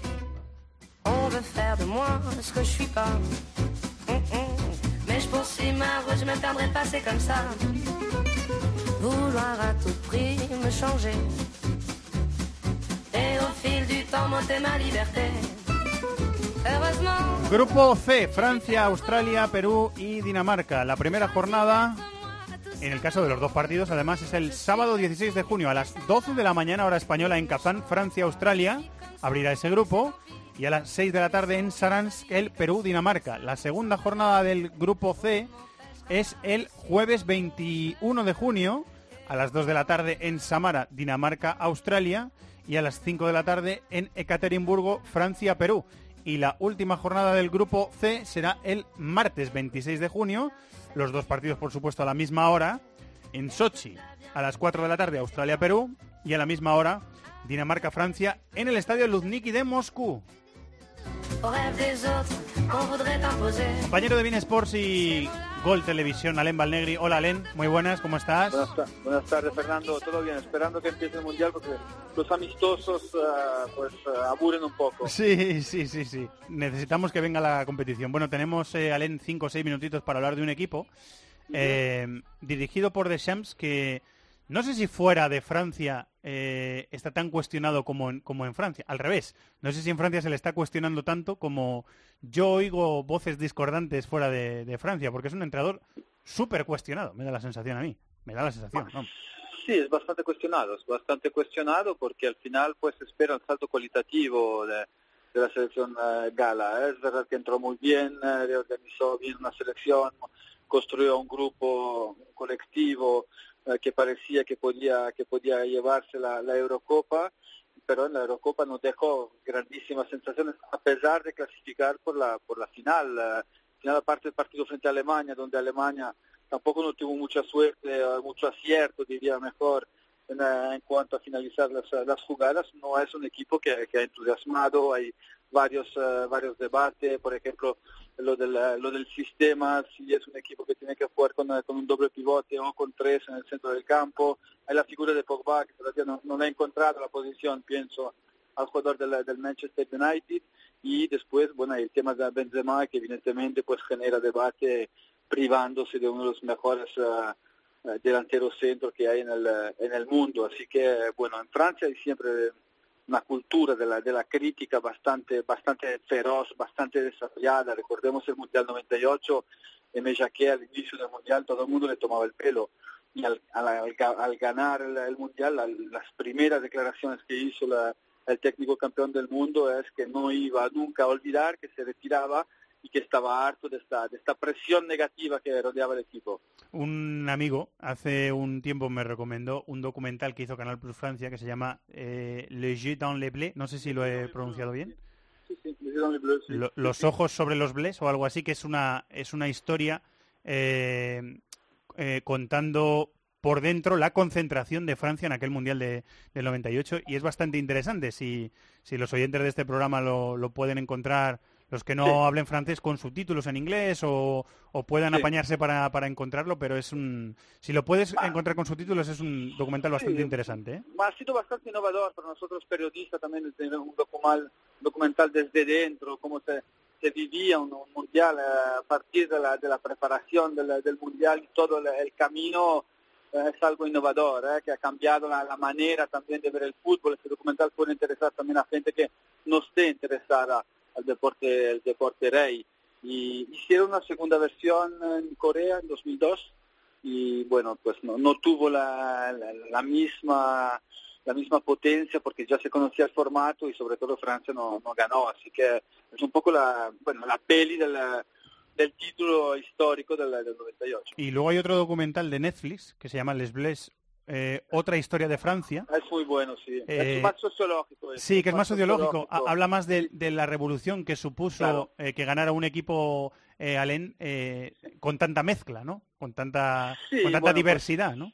Claro, querían, bueno, querían comunicar también la, la diversidad de la, sociedad francesa con, con toda la, inmigración y al final era la, primera generación con tantos inmigrantes que destó bastante debate político. Los, partidos nacionalistas pues tomaban posición porque no se cantaba el himno, que era una vergüenza que, que fueran eh, que fueran jugar, eh, que, que, estuvieran jugando por la, por la selección, pero eh, al final pues es la imagen de la sociedad. Yo recomiendo también este, quizás más que Les Yeux dans les Bleus porque es un poco más futbolero, Les Yeux dans les Bleus. El segundo te, te da una imagen, es intradisciplinar, porque es histórico, sociológico, hay una parte de, fútbol también. Está producido por el, servicio público eh, de, Francia y a mí a mí me encantó este, este documental, más que el Isidro Bleu. Ya le damos dos deberes a, los aficionados al fútbol eh, francés para, para, ver antes del, del Mundial. Em, estábamos intentando lucubrar antes, eh, Alain, cómo va a jugar eh, Deschamps en el Mundial y pensábamos que a lo mejor yo decía, pues igual es Mbappé de derecha, un Dembélé en izquierda, por ejemplo, Griezmann de enganche y Giroud arriba, pero David me, era un poquito escéptico que Deschamps se atreva a hacer eso. ¿Tú cómo lo ves? Yo no, yo creo que va a jugar con el 4-3-3. Al final es, la, es el sistema que le ha dado mejores resultados y con los centrocampistas que, que tienes también para liberar un poco Pogba de, eventuales tareas defensivas, donde pueda jugar un poco más adelantado, donde su toma de riesgo no exponga tanto al, equipo. El único fijo de este equipo para mí es Kanté, ¿eh? eh es Kanté y es más. Y a partir de ahí, con el crecimiento que ha tenido Tolisso este año, yo creo que Tolisso jugará al lado de, de Kanté, con, eh, con Pogba un poco más adelantado, un poco más libre, con eh, los tres que has citado arriba. Los tres de arriba al final en cuanto a movilidad es muy difícil defenderle porque son jugadores que se intercambian continuamente de, posición y te quita previsibilidad. Y, los partidos donde necesitará una, una torre, pues jugará Giroud y quizás el sacrificado sea, sea Dembélé más, eh, más que Mbappé porque Mbappé puede jugar por las, las dos bandas, sabemos bien cómo ataca los, los espacios. Y el 4-3-3 es quizás eh, en los últimos dos años el sistema que le ha dado mejores resultados. ¿eh? Me refiero sobre todo al partido amistoso frente a Alemania, donde más bien los despistes defensivos no le permitió ganar en, Alemania y el partido frente a Italia hemos visto una, buena Francia, especialmente en la, primera parte, eh, un equipo reactivo, un equipo dinámico, un equipo imprevisible, con este poder ofensivo, quizás es la, mejor... Eh, la mejor fórmula para no desequilibrar demasiado al, equipo y poder justamente poner en condiciones los de, arriba para marcar diferencia. Hay que tener en cuenta también que así empezó la Eurocopa y después tuvo que cambiar, que eh, vimos a Griezmann primero tirado una banda y después ya lo liberó. Vamos a ver cómo, vamos a ver cómo encaja las piezas. Funcionó bien Griezmann, fue un poquito suelto. Eh, es, cierto, el otro día, no recuerdo el rival ahora que ganó Francia 3-1, pero que sí que jugó... Italia. A, Italia. exactamente. Que jugaron de partida... Hay tantos Sí, sí, yo tengo un cacao que te puede dar algo, pero eh, a mí me dio la sensación con eh, Dembélé, Griezmann, Mbappé, me dio la sensación de que a Griezmann y Mbappé le falta una referencia por delante de la línea de la pelota. Y me parece que, que, a Griezmann Allen muchas veces le queda situación de jugar de espaldas, que Mbappé no termina de cortar bien el desmarque porque lo mismo, tiene que acabar muchas veces tirando el apoyo por dentro y yo no sé hasta qué punto lo va a resolver con Giroud. Yo me imagino que Giroud a lo mejor empieza a titular por eso precisamente, no sé. Sí, yo, creo que dependerá mucho del rival, porque quizás frente a equipo como Australia, que, que fue con el bloque bajo, quizás Giroud le pueda justamente servir, pero con, equipos contra como, como Perú, por ejemplo, que va a ser un ida y vuelta, con Danimarca también que tiene planteamiento táctico bastante, bastante ofensivo, quizás va a apostar por, por esta movilidad, por esta velocidad eh, arriba, pero claro, frente a equipos que, que se cierran bien, que eh, juegan con dos mediocentros muy fuertes físicamente, que protegen bien los, los centrales, Giroud quizás es la, eh, es la solución. Yo creo que lo, adaptará en función del, del, rival, pero no creo que va a sacrificar los, los tres centrocampistas. Doble pivote más cuatro arriba, no lo veo, ahora no lo veo, al inicio de los partidos, después, eh, bueno, según el guion, puede ser que tenga recurso a, este, a este sistema, pero al día de hoy, a mí personalmente lo que me ha convencido más de esta Francia es cuando fue con, con tres, Kanté y Tolisso, para mí son imprescindibles para el equilibrio y Tolisso también tiene una llegada de segunda línea impresionante, así que yo creo que se va a orientar hacia, hacia este 11 al inicio de la competición. Eh, lo iremos viendo según avance el Mundial. Eh, nos escucharemos también en ese Mundial. Muchas gracias, Alén. Un abrazo. A vosotros, un abrazo. Un minutito, David, para cada rival de Francia en ese grupo C. Australia ha cambiado de seleccionador. Australia, que es el primer rival de Francia en el Mundial, ha cambiado de seleccionador hace eh, muy poquito. Se, se marchó Postecoglou, que ha intentado que el equipo haga un fútbol asociativo, que juegue bien, que presione muy arriba, eh, un estilo muy arriesgado y, y, a veces un poquito chocante con lo que es el, la, eh, la, fisionomía o el tipo de jugador, que, jugador, que, tiene. Y llega Van Marwijk, que es el que llevó a Arabia Saudí al, al Mundial. Y lo que yo he visto en, en un reciente amistoso, me pasa igual que tú, que es que ni me acuerdo. Sí. La República Le Checa. ganó la República Checa 4-0. La República Checa, día, sí. sí. Eh, es una idea más natural, un 4-4-2, Claro. con, con dejando la iniciativa al rival y un poquito, pues, lo que ha sido Australia mm, con Hiddink, por ejemplo. Hace Sí, y más años. lógico también teniendo en cuenta que te vas a enfrentar a rivales que son cualitativamente superiores. Van Marwijk, que metió también a Holanda en la final del Mundial contra Sí, la selección española. sí, de sí, buen correcto. recuerdo para nosotros. Sí, al final Australia tiene jugadores rápidos y eh, rápidos por fuera que en ese plan un poco de repliegue medio pueden eh, hacer más daño. Kruse y Lecky yo creo que ahí se van a sentir más cómodos porque Lecky tampoco- derecha y Robbie Cruz Eso izquierda. es. Y luego Rogic, eh, que es un jugador que también te puede gestionar bien ese juego directo, jugando por detrás de un punta. Eh, a mí sí, eh, me dio la sensación también que ese pragmatismo le puede venir mejor a Australia, que es verdad que a lo mejor en su confederación ese tipo de juego, el que hacía Postecoglou, puede funcionarte bien porque eres tú el equipo fuerte, ¿no? Por vamos a decirlo. Pero en el Mundial no va a ser así. Eh, el doble pivote es eh, Aaron Moy y eh, James Troisi, creo Luongo, que fue. ¿no? Long- eh, perdona, Máximo Luongo. Sí. Máximo Luongo y Aaron Moy, el del, el del Huddersfield, que son dos buenos jugadores. Sí, a mí que- Moy me gusta bastante. Sí, y, sí. y el otro día mezclaron bien, me da la sensación, en el amistoso estuve viéndolo un ratillo, mezclaron bastante bien. O sea, es una Australia más natural. Mm. Me da la sensación de que es una Australia más natural. Eh, Perú debe estar haciendo fiesta desde que le dijeron que va a jugar Pablo Guerrero, porque además ha jugado un amistoso contra Arabia Saudí este fin de semana, ha hecho un doblete, es el líder espiritual de la selección, estaban un poco decaídos o bastante decaídos porque no pudiera jugar. Es verdad que no jugó la repesca contra Nueva Zelanda, pero es el líder de la selección. O sea, es un, Sí. es un es una inyección de moral tremenda para, para Perú, ¿eh? que, que pueda jugar José Pablo Guerrero Es un jugador indiscutiblemente de más nivel. Metió lo de- más el otro día dos goles contra Arabia Saudí, que no vi el partido entero, pero tú fíjate cómo eh, llega la- ¿no? la la, influencia, la influencia y, y evidentemente el, el peso que tiene a nivel anímico. Y luego, bueno, está Perú, que, que es un equipo, bueno, ya vimos a Gareca con Vélez, es, es un entrenador que suele ir hacia adelante. Además, esta Perú tiene jugadores eh, que funcionan bien en esos contextos, porque Guerrero, que es un buen delantero, está muy bien arropado. Carrillo, Cueva, Flores son jugadores de buen trato de balón, buena conducción, dinamismo. Cueva y Flores son buenos, ¿eh? Sí, sí, son Buenos. muy buenos Farfán jugadores. está ahí acompañando Sí, sí. también. Y Farfán, que bueno, fíjate, viene de ganar la Liga Rusa con el Lokomotiv, o sea que es un equipo que arriba está funcionando muy bien y que, bueno, eh, vamos a ver, yo... Yo les doy opciones de pasar a octavos. ¿eh? Sí, yo creo que va a estar ahí con Dinamarca, que es que a mí también Dinamarca me gusta bastante la estructura eh, que tiene. Yo creo que se ha potenciado bien a los jugadores importantes y yo creo que va a estar ahí entre Dinamarca y Perú. Lo decíamos antes, eh, me da la sensación de que es Yusuf Poulsen por la derecha, Pione Sisto por la izquierda, Eriksen, que el otro día fue papá y no jugó, el último amistoso de enganche, y Nicolai Jorgensen en, Sí, en punta, a mí en la última etapa ¿no? de la fase de clasificación jugaba Cornelius en derecha. Sí. Y yo no sé si va a apostar por Cornelius antes que Yusuf Poulsen. En cualquier caso son dos jugadores muy parecidos, porque son delanteros grandotes para ganar juego directo, que Dinamarca volca mucho el juego, la salida por ahí, por ese costado. Y, y yo me da la sensación de que igual puede entrar, pero en cualquier caso la estructura está muy bien definida, sobre todo para potenciar a, a esa sociedad Sisto-Eriksen, que es la que puede desequilibrar. Eh, se cargó en la repesca a Irlanda, tuvo que jugar una repesca y fue 1-5 el partido de... No sé si fue el de vuelta o fue el de... ida. Sí, el de ida, 1-5, El creo de que ida, marcó sí. tres goles Eriksen, me el parece. de ida, sí, que marcó tres goles Eriksen y... Bueno, Eriksen de hecho es que fue el máximo goleador. De la- sí, contando la repesca, ¿no? Sí, contando la repesca fue el... Sí. Y uno de los eh, uno de los jugadores más determinantes de la, de la fase de clasificación europea, sin ninguna duda. Sin duda. Con Kjaer, el central del Sevilla, Sí. y Kasper Schmeichel en la portería. Así que veremos a Sí. Dinamarca. Vamos a por el siguiente grupo. Es el grupo de cruce de Francia. Es el grupo de... Estás escuchando This is Football en Cope.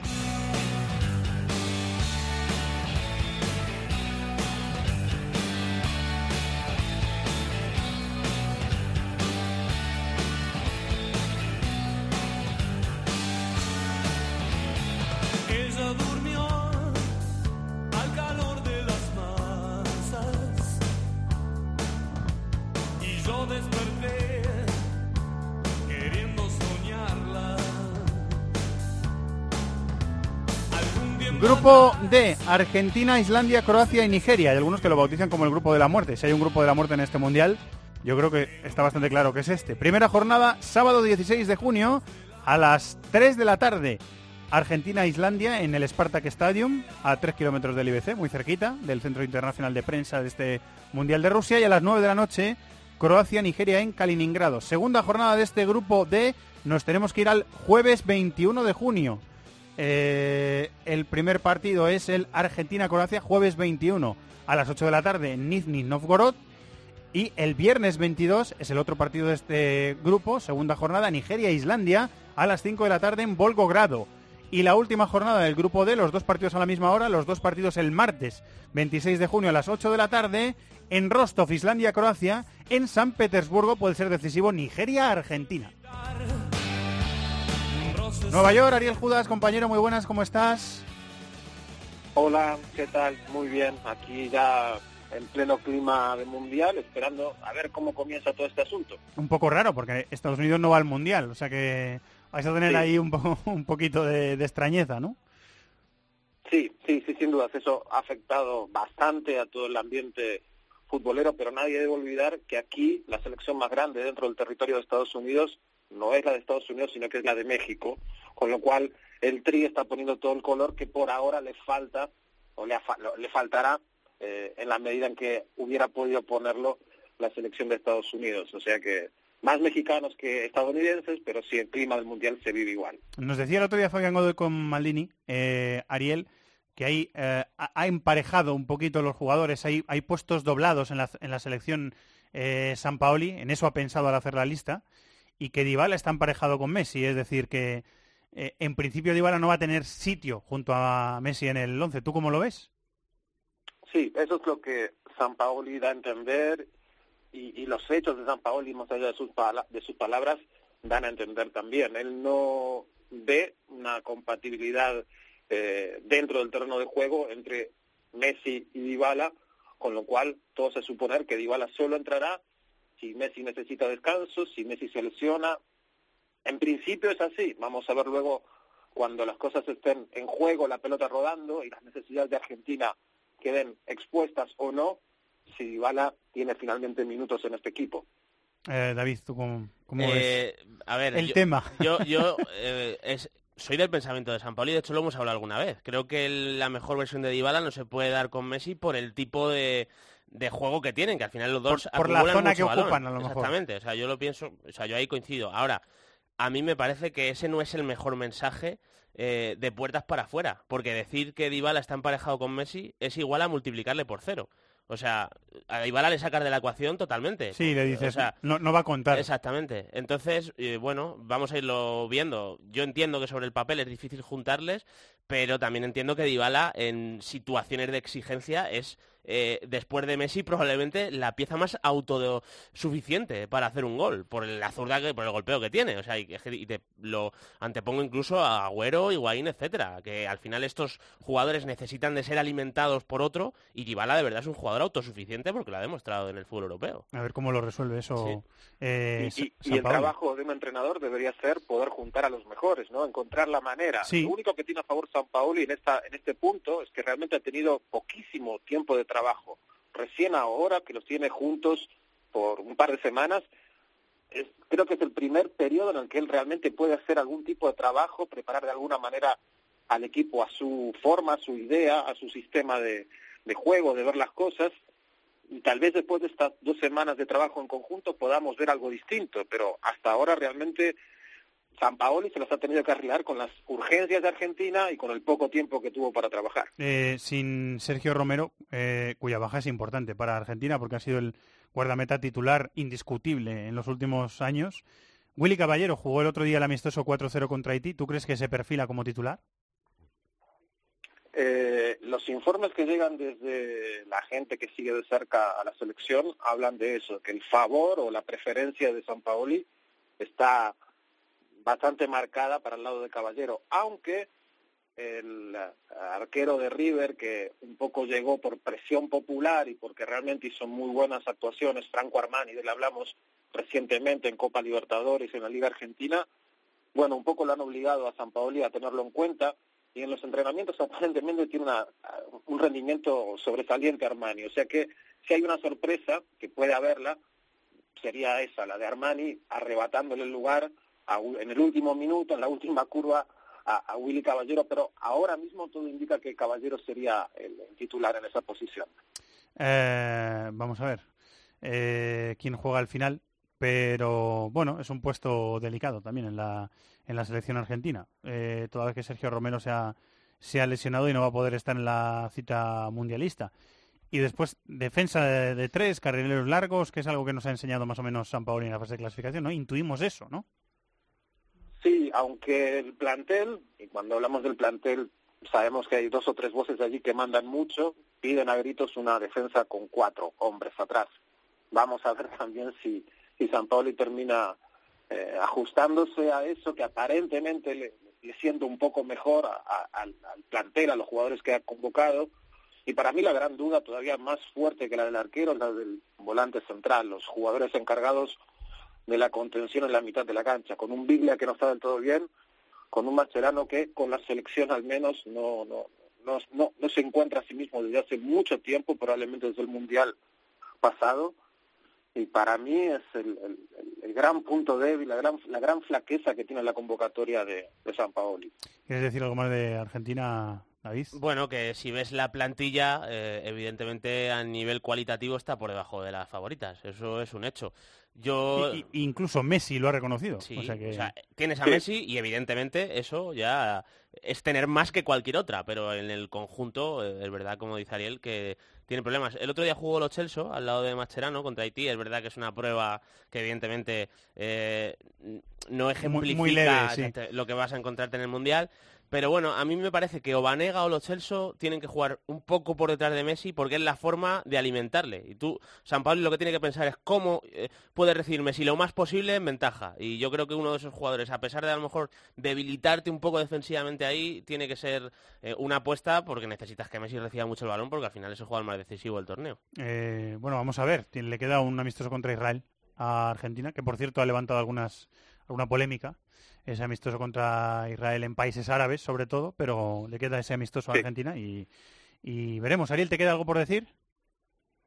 No, simplemente decir que de los pocos conocidos, bueno, Lo Chelsea está jugando en Europa, ya no lo podemos calificar de esa manera, pero de los menos históricos, digamos, de la selección, tanto Lo Chelsea como Cristian Pagón, el atacante, el extremo de Boca Juniors, que aparentemente está muy cerca de dar el salto a Europa, son de los dos que mejor le han caído a Messi y eso puede ser un signo indicativo de, de, cuán importantes pueden llegar a ser, al menos en los primeros partidos, dentro de la alineación titular que pondría San Paoli ante Islandia y ante Croacia. Veremos luego qué pasa con, con, con Nigeria o si ya parece entonces se necesita otro tipo de, formación. Pero tanto Lo Celso como, como Pavón han entrado realmente bien dentro de los pesos pesados del equipo. Eh, lo seguiremos viendo durante los próximos días. Ariel, muchas gracias. Un abrazo. Un abrazo a los dos, gracias. La primera rival de Argentina, eh, David, en el Mundial es Islandia.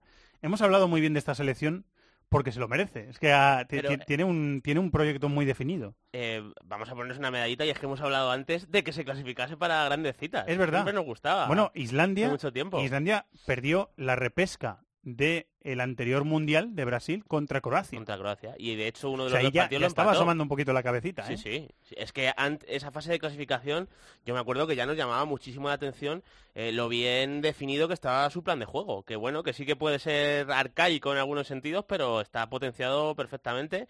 Y seguro que le ponen problemas a los tres rivales del grupo. Suele jugar Islandia con un 4-4-2, los delanteros Budvarsson, son imagino, que son grandotes, pero tienen movilidad, entonces... Y se complementan bien. Claro, le funciona muy bien el juego directo porque por arriba ganan la pelota, pero además se mueven muy bien a, los espacios abiertos, entonces le dan mucha profundidad al equipo y luego tiene algunos jugadores evidentemente de calidad, caso de Sigurdsson, eh, que pueden en algún momento dado decidir el partido a su favor. Entonces, dentro de que sea un equipo eh, muy humilde, tiene un plan de juego muy bien elaborado y que yo espero que desde luego pongan apuros a los rivales. Saques de banda larguísimo, el juego directo, ¿no? lo, tiene muy, lo, tiene muy, claro. Sigurdsson es el a ver, si se, recupera bien, porque llega tocado al Mundial, eh, sería fundamental, porque es el medio centro, es el, centro gobernador de la Sí, curiosamente, porque vamos, ni en el Swansea ni en el Everton le hemos visto en un rol tan retrasado, pero muchas veces... Eh, sí, sí, aquí es... Juega ahí, sí, porque le podríamos ver en una de las dos bandas, pero muchas veces juega ahí eh, junto a Bjarnason, se queda fuera Halfredson. Ha, alguna vez, estoy mirando de, media punta, pero yo creo que sobre todo el papel de él es Sí, sí, porque normalmente juegan con dos delanteros Islandia. Es verdad que podrían sacrificar a uno y meter a Sigurdsson por detrás, que por otra parte yo creo que sería su mejor posición.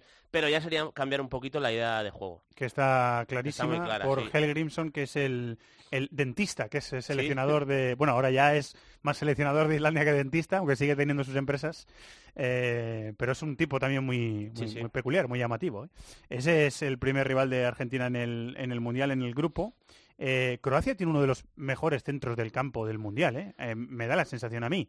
o sea, no, no hay muchas selecciones que aglutinen la cantidad de talento que tiene Croacia en esa zona del campo. ¿eh? Sí, sobre el papel sí. Lo que pasa es que yo viendo eh, lo que está probando Dalic, no termino de creerme que estén potenciados al 100%, porque está probando mucho a Modric de media punta sí. y juega mucho de espaldas al juego. y, además, el otro día jugaron contra eh, ya, no, me Brasil, el último. Brasil, Brasil-Croacia. de verdad, tengo un baile de hombres, he visto un montón normal, de Normal, que son 32 elecciones, ¿eh? Y, y, jugaron Badel y Rakitic en doble pivote. Y a mí me, parecieron dos problemas. El primero, que Modric está demasiado tiempo de espaldas al juego. Y el segundo, que Badel, que es un pasador excelente desde la posición de medio centro, no termina de repartirse bien el espacio con Rakitic. Entonces no sé si hay una cosa positiva que sí que le vi de esta estructura de Croacia, es que con las dos líneas de cuatro defiende bien. O sea, es un equipo que ocupa bien, los espacios. Bien, colocado. Claro, y luego ¿qué ocurre? a Brasil le presionó y le hizo daño. ¿eh? y, y, ¿qué ocurre? Con Modric ahí más suelto y Kramaric fue la apuesta el otro día de nueve, vamos a ver, porque... Ha, jugado con Mandzukic de nueve y con Kramaric en la derecha ¿eh? y con Perisic en la izquierda. así, sí, sí, pero si quiere de verdad eh, dividir un poco la posesión, yo creo que Kramaric es mejor delantero que Mandzukic, para eso. Lo que pasa es que a mí me da la sensación de que tiene centrocampistas para, dominar más el balón. no, o sea, no, a mí me parece que Kramaric es mejor para contragolpear, porque es ah, más rápido, va, mejor, a mejorar los espacios. Pero Manchukic yo creo que casa mejor con tener centrocampistas de posesión, porque tú puedes llevar la pelota a banda, desbordar central, ocupar el área, y ahí Manchukic es un maestro, o sea, jugando de nueve. Entonces vamos a ver por lo que apuesta. A mí de momento me deja dudas eh, cómo está utilizando todo el talento que tiene en, el medio campo, cómo lo está utilizando. Y ya sabemos que esto es un torneo corto y aquí no puedes llegar con dudas porque te vas. El problemilla, bueno, problemilla, la duda que puede tener el lateral izquierdo la resolvió con vida de lateral izquierdo contra Brasil y Chorluca y eh, Lobren de centrales con Versali con la derecha. Sí, Vida es un jugador muy polivalente y a mí es verdad que Caleta Sar, el jugador del Salzburgo, es muy jovencito, pero yo le pondría titular sí o sí al lado de Lobren. O sea, me parece un jugador que va a dar el salto seguro si no eres después del Mundial, porque lo ha hecho muy bien, en breve. Pues es un jugador eh, corpulento, que va bien por arriba, con buena salida de balón. Entró en la lista al final. Un ¿eh? gran jugador, de verdad. Lo que pasa que, bueno, Corluca tiene más experiencia y a lo mejor es la apuesta por este motivo. Pero yo creo que Caleta Sar va a ser un futbolista que del salto en breve. Y nos queda Nigeria, que probablemente sea la selección que mejor juega de, África, que es una selección muy llamativa en, fase ofensiva. En fase ofensiva eh, la lesión de Moses Simon les hace daño, pero está Iwobi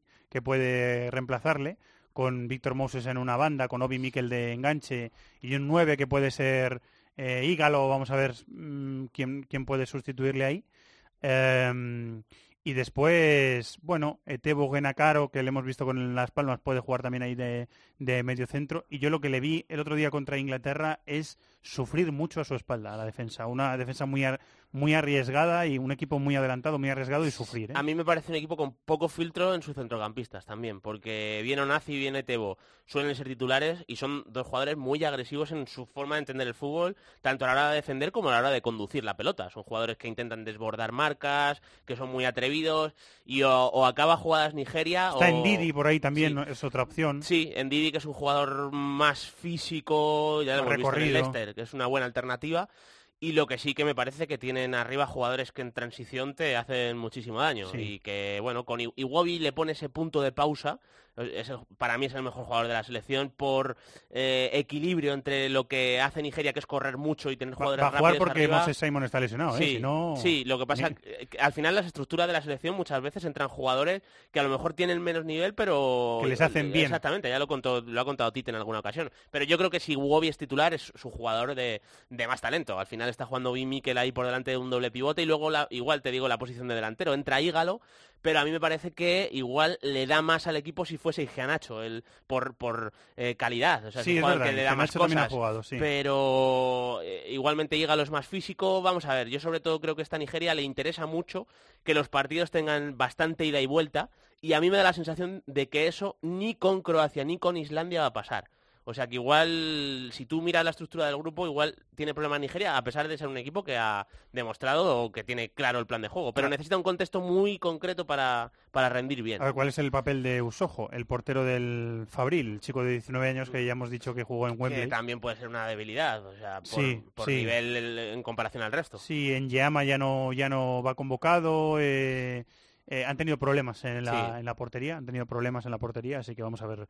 Bueno, grupo bonito, ¿eh? Sí, sí, muy bonito. Este es de los bonitos. Vamos al siguiente, venga. ¡Los de las cuotas! ¡Los de las cuotas! Marathon Bet, la casa de apuestas con cuotas de altura. Regístrate ya en marathonbet.es, deposita 60 euros, introduce el código BONOCOPE y juega con 90. Deposita 60 y juega con 90. ¡Los de las cuotas! ¡Los de las cuotas! Marathon Bet, apuesta que no te lo esperabas. Mayores de 18 años, juega con responsabilidad. Consulte condiciones en marathonbet.es.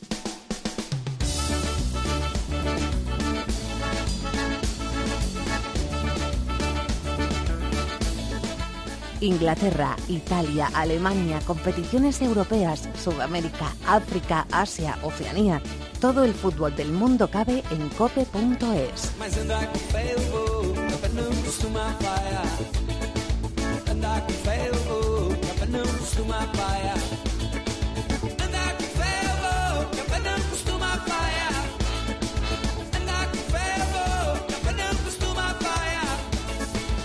Con toda la fe que pueda, va a ir la pentacampeona del mundo buscando el exa Brasil al Mundial de Rusia 2018 en el grupo E. Además de Brasil están Suiza, Costa Rica y Serbia.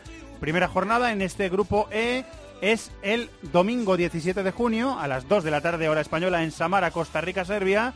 Y a las 8 de la tarde tendremos el Brasil-Suiza en Rostov. En la segunda jornada del grupo E es el viernes 22 de junio 2 de la tarde en San Petersburgo, Brasil, Costa Rica. Y a las 8 de la tarde en Kaliningrado, el Serbia-Suiza. Y cierra el grupo E su tercera jornada el miércoles 27 de junio a la misma hora en Moscú, en el estadio del Spartak Serbia-Brasil. A la misma hora Nizhny Novgorod, Suiza-Costa Rica.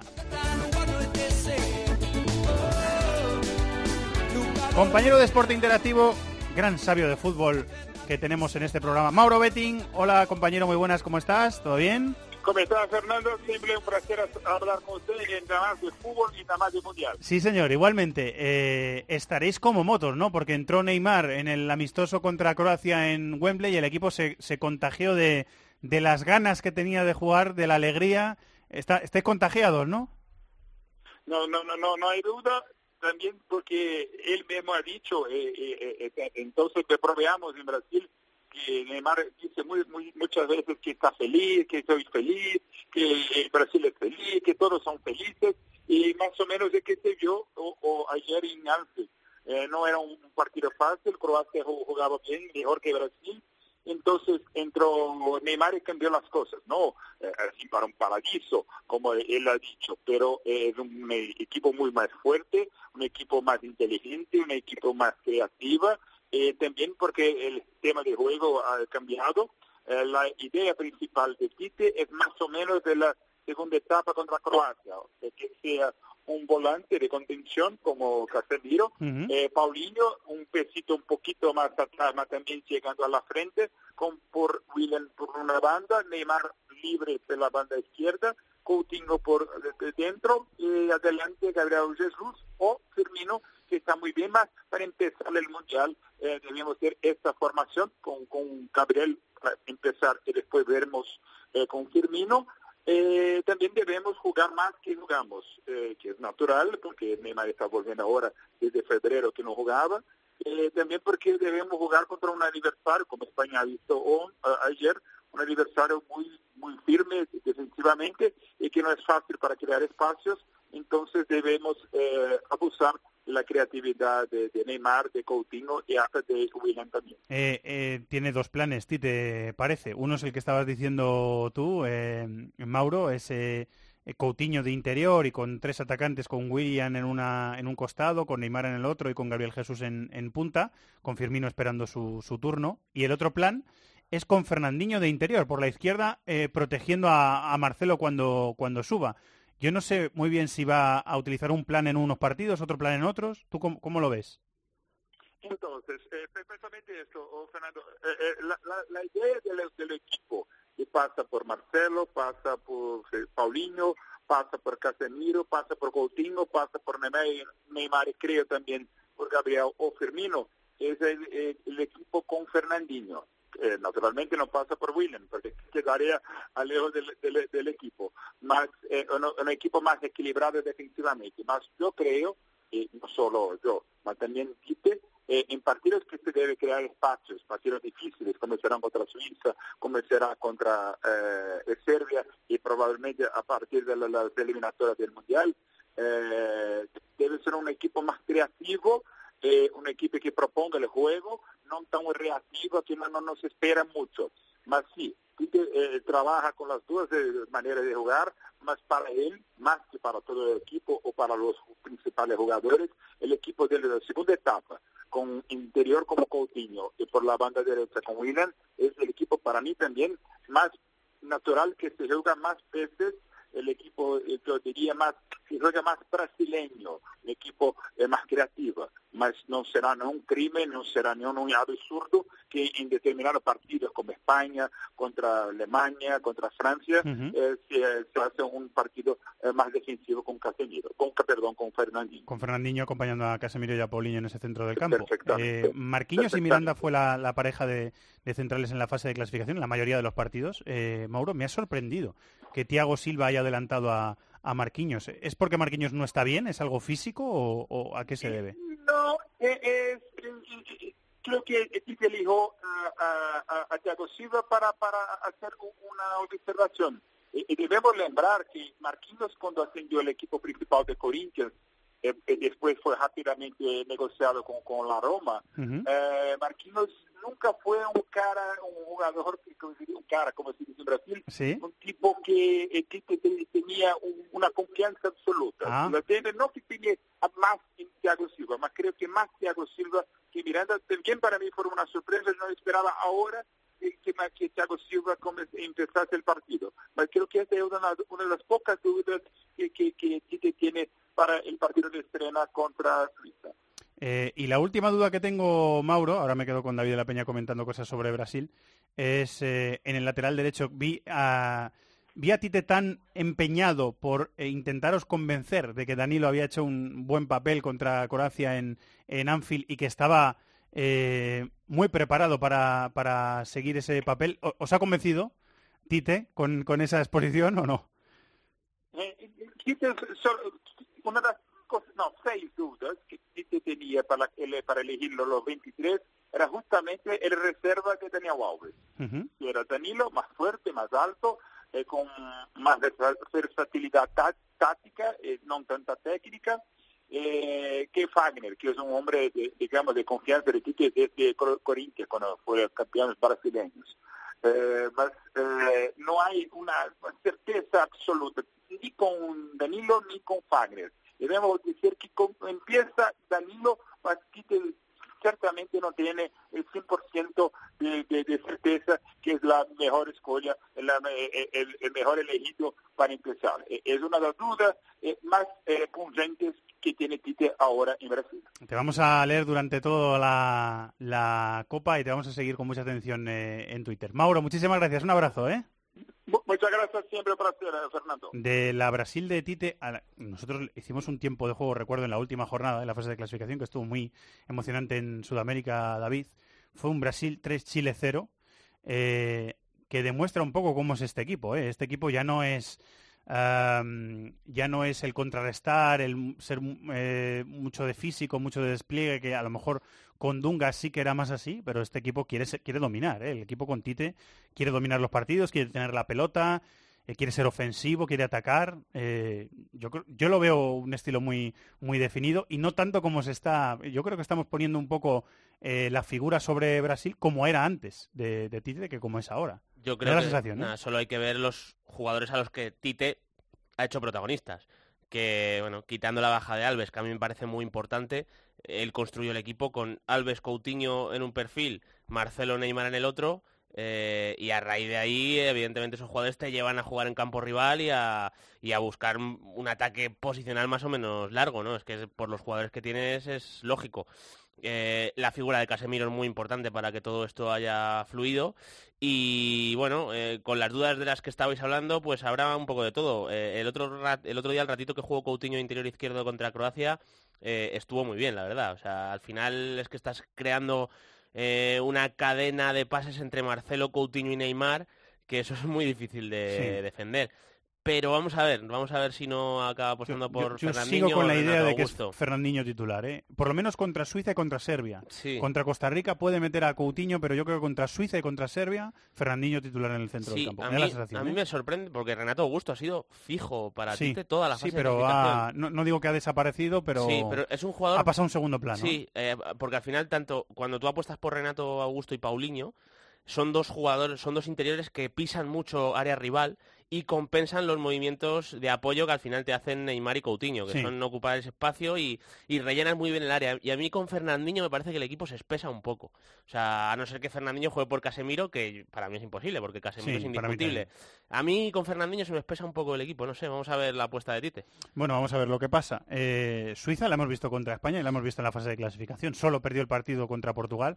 Fue el último y le mandó la repesca y en la repesca pues un resultado muy ajustado contra Irlanda del Norte.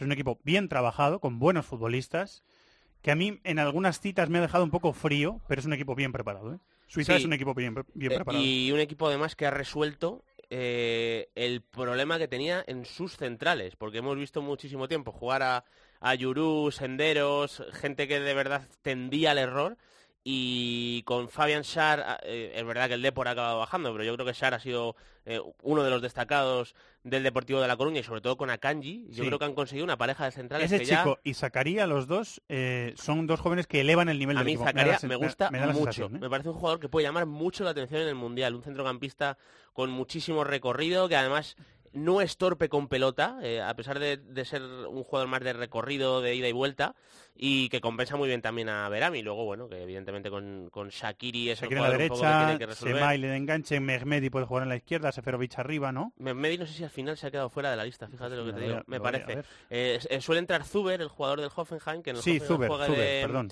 juega de carrilero izquierdo, pero bueno, aquí Petkovic le pone un poquito más arriba y luego, bueno, Seferovic, que es otro jugador... Sí, se ha quedado fuera. Es que ha sido muy sorprendente. A mí me, llamó mucho la atención, me acuerdo porque me llamó la atención el día que salió la lista de Suiza. ha hecho un sané Petkovic, ¿eh? Sí, sí, o sea, evidentemente ha hecho menos ruido, pero, pero llamaba muchísimo la atención. Yo sobre todo me quedo con que esta Suiza es un equipo que está bien organizado y, y que es difícil meterle mano. No tiene mucho talento, porque más allá de Sakiri tampoco tiene mucho jugador imaginativo. No, pero es un equipo bien pero construido. es un equipo bien construido, sí. Listeiner y Ricardo Rodríguez son laterales muy abiertos, muy profundos. Eh. Bueno, vamos a ver. Eh, eso en cuanto a Suiza. Y muy rápidamente, Costa Rica, que va a intentar hacer el bloque del, del Mundial y una forma de jugar, aunque tenga un seleccionador distinto, poquito parecida. A mí contra Estados Unidos me gustó, ¿eh? El equipo le ganó 2-0, fue Marco Ureña el autor de un doblete. Mm. Eh, Bolaños en una banda, Brian Ruiz en la otra. Es un equipo muy experimentado, Costa Rica, ¿eh? Sí, y eh, Hernán Darío Gómez ha copiado lo que hizo eh, Pinto en su día. Sí, o sea, es un sistema muy parecido. Con Giancarlo González, Keylor Navas como bases defensivas y luego con gente que sabe desplegarse. O sea, el caso de Joel Campbell o de Borges también, que es un buen lanzador para el medio campo, Ureña que se mueve bien arriba. Bueno, eh, ya le vimos hacer la sorpresa, lo que pasa que a mí me da la sensación de que este grupo es muy, muy difícil, ¿eh? O sea, tanto Suiza como Serbia y por supuesto Brasil es un grupo complicado. Y le va a costar a Costa Rica hacer lo mismo que hizo en el Mundial de Brasil. Y luego está Serbia, que con Krestasic también lo hemos eh, eh, comentado, está intentando cambiar la forma de jugar del equipo. Tres centrales, un equipo más protegido, con Milinko, con el jugador del Alacio, con mucho recorrido, y ahora pasa a una defensa de cuatro y a un equipo que quiere ser más dominador, tener más la pelota. Eh, también sorprendentemente eh, echaron al entrenador eh, después de la fase de clasificación. Entonces, claro, llegó Cristagic. Hay movidas institucionales sí, ahí. Sí, claro. Y ha cambiado el plan de juego. Lo, que estaba haciendo Serbia en la fase de clasificación era intentar copiar lo que hizo Conte en el Chelsea, porque el sistema era muy parecido. Y a falta de tres meses para el Mundial está jugando a otra cosa. Así que vamos a ver cómo acaba. Está intentándolo. Sí, lo está intentando. Vamos a ver cómo incluye Milinkovic Savic que yo creo que en los últimos amistosos, porque no he visto los de Serbia, pero me parece que ha estado tocado. Y no, sí, el de, en el de Marruecos, en el de Marruecos que, perdieron 2-1 no, ni estaba en me la parece que no ha jugado. Y estaban ahí Milivojevic, Matic, en medio campo ha venido jugando. Y... Con Kostic por dentro ha jugado también en alguna, alguna ocasión. que es más jugador de banda. Tadic en una banda, Liajic en la otra y Mitrovic arriba. Y Mitrovic arriba, que esos tres de arriba sí parecen que están más confirmados. Es un buen equipo, ¿eh? Y además eh, tienen eh, jugadores eh, de, pie duro, porque Matic, Milinkovic y Milivojevic van a hacer que Serbia sea un equipo con, un filtro bastante espeso ahí para, para atacarles y bueno, yo insisto, a mí me parece que Costa Rica lo puede tener complicado y luego entre Serbia y Suiza puede estar ahí la, segunda plaza. Eh, Dimitrovic, el portero de Leibar, se ha ganado Sí, ha hecho una gran temporada. Se ha ganado, con rendimiento su entrada en la lista, aunque parece que Stojkovic, el ex del Getafe, va a ser el titular, pero bueno, Dimitrovic está ahí mm. preparado. Vamos a por el siguiente grupo, venga.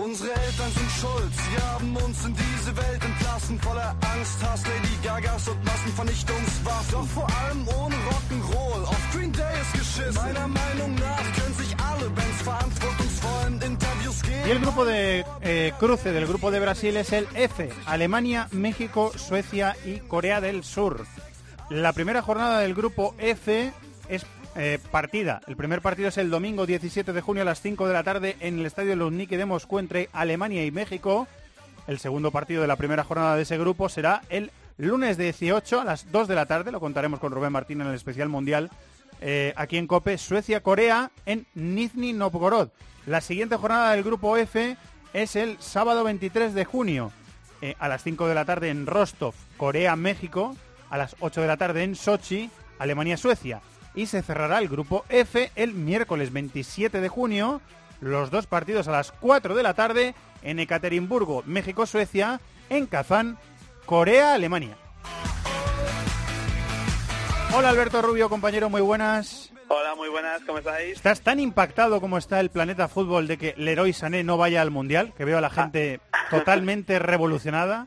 A mí me parece escandaloso. Eh, creo que es un lujo que no se puede permitir, no te diría Alemania, eh, ninguna selección mundialista. Para mí, Leroy Sané estaría en las 32 listas de las 32 selecciones del, del Mundial. Eh, un, futbolista que ha hecho un temporadón, creo que son 14 goles, 15 asistencias, mejor futbolista joven de la, de la Premier, decisivo en el Manchester City y sobre todo que te aporta mucha versatilidad, que puede jugar de extremo, de media punta, de segundo punta, de carrilero incluso, eh, yo la verdad es algo que no me esperaba bajo ningún concepto. Eh, va a ir eh, Marco Royce, que no fue convocado por Joaquín Leve en los amistosos de marzo, y va a ir Julian Brandt, que le hemos visto jugar 15 partidos con la selección alemana, marcar un gol. El último fue el último amistoso que jugó y al final se ha ganado la plaza. El último amistoso fue contra Austria, la derrota por 2-1. Nueve goles con el Leverkusen esta temporada, David. A mí me sorprende mucho, ¿eh? Me ha sorprendido muchísimo. Es buen jugador, pero la, Leroy Sané es eh, ya estrella de primera fila. A mí yo no lo entiendo. En el Manchester City, que ha ganado la liga en, Inglaterra y siendo una de las piezas clave. Yo con estas cosas de los seleccionadores siempre digo, o sea, ellos tienen unos motivos que nosotros no, vemos. no podemos valorar porque no tenemos la suficiente información ni lo que ellos pretenden hacer luego con sus jugadores.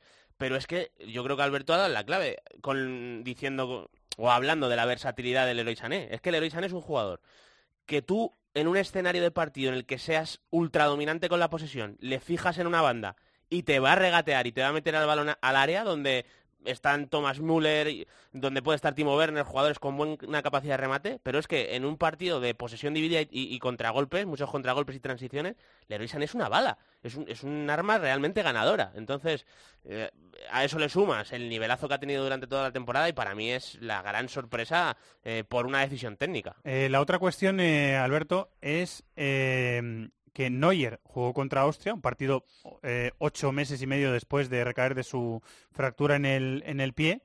Em, volvió a jugar contra Austria, va a ir al Mundial y va a ser titular. Si le hacemos caso al seleccionador, que dijo que si eh, Neuer estaba en la lista iba al Mundial, era para ser titular. fastidio para Ter Stegen, que ha sido el, el titular en la última parte de la fase de clasificación, ¿no? Sí, así es. Eh, hoy, además de saber que Leno, Nils Petersen, Jonathan Ta y Sané eran los descartes, eh, la curiosidad era saber si Manuel Neuer estaba en esa lista, porque Joaquín lo dijo que sí iba, iba a ser titular. Ya le vimos reaparecer el otro día, ocho, nueve meses después de su lesión en el metatarso contra Austria. Eh, jugó a buen nivel, nada pudo hacer en los goles de, de Austria. Y a mí lo que me sorprende eh, más allá de que Ter Stegen, que para mí ahora mismo visualmente sobre todo es el mejor portero del, del mundo, eh, es que el, el, reconocimiento, el apoyo que ha tenido desde dentro del grupo, al menos de puertas para afuera, Manuel Neuer. Nadie discute esa decisión de, de Lowe y todos sus compañeros dan por hecho que Manuel Neuer tiene que ser el titular, eh, teniendo detrás un porterazo con, que ha hecho una gran temporada como Marc-André Ter Stegen. vamos a ver cómo juega Jackie Lev, que ha probado eh, defensa de 3, defensa de 4. Parece que en los últimos amistosos es un 4-2-3-1, o que en los últimos partidos de clasificación también es un 4-2-3-1 y que es un poquito lo que va a, probar con eh, Kimmich y con... Jonas Héctor. Eh, Jonas Héctor, gracias. en los laterales. Eh, y bueno, un equipo bastante definido, ¿no? Sí, Tony Cross en el medio, que lo tiene muy claro, ¿no? La, más allá de que al final acabe metiendo tres centrales, que acabe metiendo doble pivote y, que los carrileros estén más arriba o no, es un, juego, es un equipo que tiene claro que quiere salir eh, construyendo desde atrás, que quiere presionar arriba, que quiere meter mucha gente por delante de la línea de la pelota y a partir de ahí intentar sacar resultados. O sea, la parte positiva, desde luego, es esta. Luego ya veremos cómo acaba estructurándolo todo. Tony Cross para mí es el, yo creo que es el mejor jugador del equipo y el que tiene que llevar la manija. Desde luego, eh, con una plantilla plagada de jugadorazos, eso está clarísimo, y que Alemania además es siempre muy competitiva en estos torneos. He metido a Royce, he metido a Brand, va Julian Draxler también, ¿eh? Sí. Julian Draxler también, que es otra opción eh, ahí. ¿Timo Werner titular? ¿Vosotros creéis? yo creo que sí. Yo creo que sí. Tiene pinta, ¿no?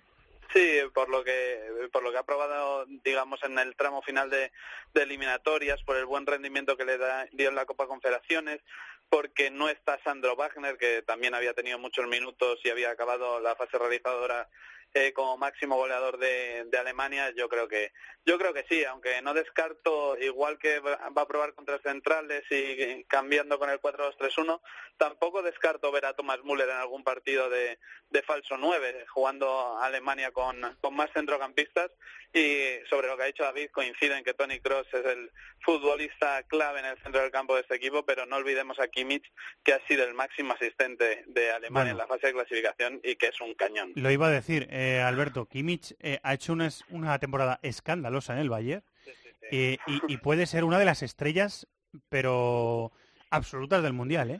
O sea, cuidado al nivel con al que está Kimmich y la influencia que tiene en el juego en el Bayern y también puede tenerlo en la selección de, de Alemania, el, heredero de, de Philip Lam, que se retiró de esto del fútbol y él ha cogido un poquito el testigo de esa, de esa figura, ¿no? Para mí, eh, precisamente, eh, dentro de que no me parece explicable la ausencia del héroe Sané, es que yo creo que Alemania va a virar hacia, hacia la derecha durante este Mundial. Digamos que Jonas Héctor o Plattenhar, el que ocupa el lateral izquierdo, que, o el carril izquierdo, que a priori será Héctor, va a ser eh, muchas veces más de efecto corrector, de tercer central, y para darle eh, toda la banda y rienda suelta a que Kimmich se prodiga en ataque, que por ejemplo el Madrid ya vio bien cómo se prodiga en ataque y la facilidad que tiene no solo para asistir, sino también para marcar. Sí, señor. Eh, Alemania es una selección, David, que eh, tiene un once bastante bueno y a pesar de la ausencia de Sané tiene una plantilla bastante completa. O sea, es,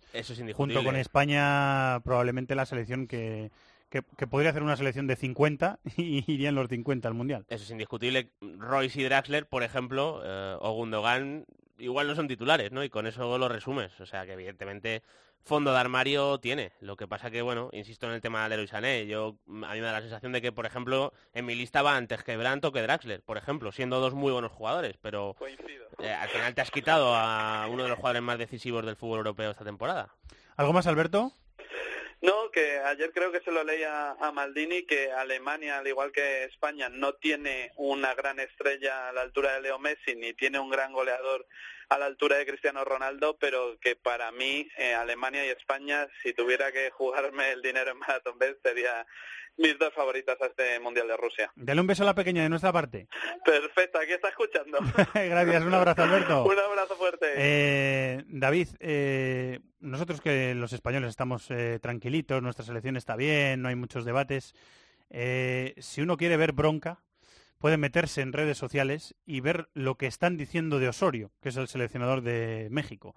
Que México siempre es una selección con una presión, o sea, el seleccionador de México siempre tiene una presión bestial, eh, brutal para mí, muy excesiva.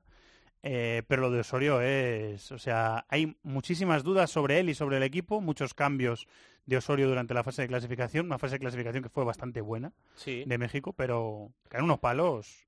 Sí, yo creo que también brutales, ¿eh? aquellos siete goles que le hizo Chile, no recuerdo en qué Copa América exactamente fue, creo que fue la última. Sí en la de 2016, creo, no lo recuerdo. Pero yo creo que a partir de ahí, claro, México, eh, eh, la afición pues está un poco mirando con recelo. Y luego hay que reconocer que Osorio es un entrenador eh, muy, no, sé cómo decirlo, muy lillo. No, no sé, tampoco igual no quiero que sea peyorativo, me refiero, pero que a lo mejor busca... En características, sí, sí, muy eh, a lo mejor arriesgado en ciertas fases, muy intervencionista en otras, y eso descoloca. Al que está mirando desde fuera, evidentemente, descoloca. Pero bueno, eh, en cualquier caso, México es un equipo que tiene eh, jugadores para pelear. Y luego, aparte, ya no es Osorio, es que México lleva, ni se sabe la tira de años sin pasar de octavos de final. No sé si lo habrá hecho alguna vez, no, yo no recuerdo pero te quiero decir que es una barrera. desde el mundial desde, el mundial precisamente de México no lo consigue. No lo consigue o sea que te quiero decir pasar a cuartos pasar a cuartos que es una barrera. Eh, lo que ellos dicen el quinto partido que además es, eh, tú te metes en redes sociales eh,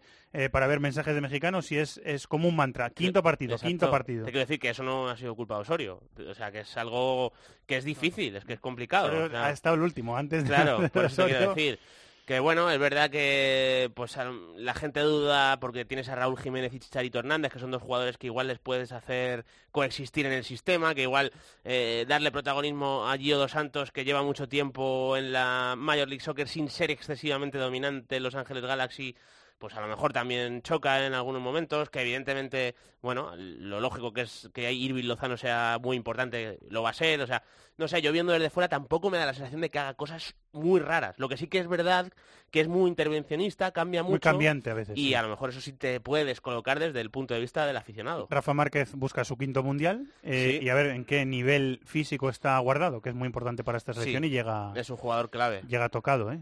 jugador del Betis. Sí, guardado Héctor Herrera e incluso la Jun jugando por dentro, que a veces le utiliza, pues son tres centrocampistas.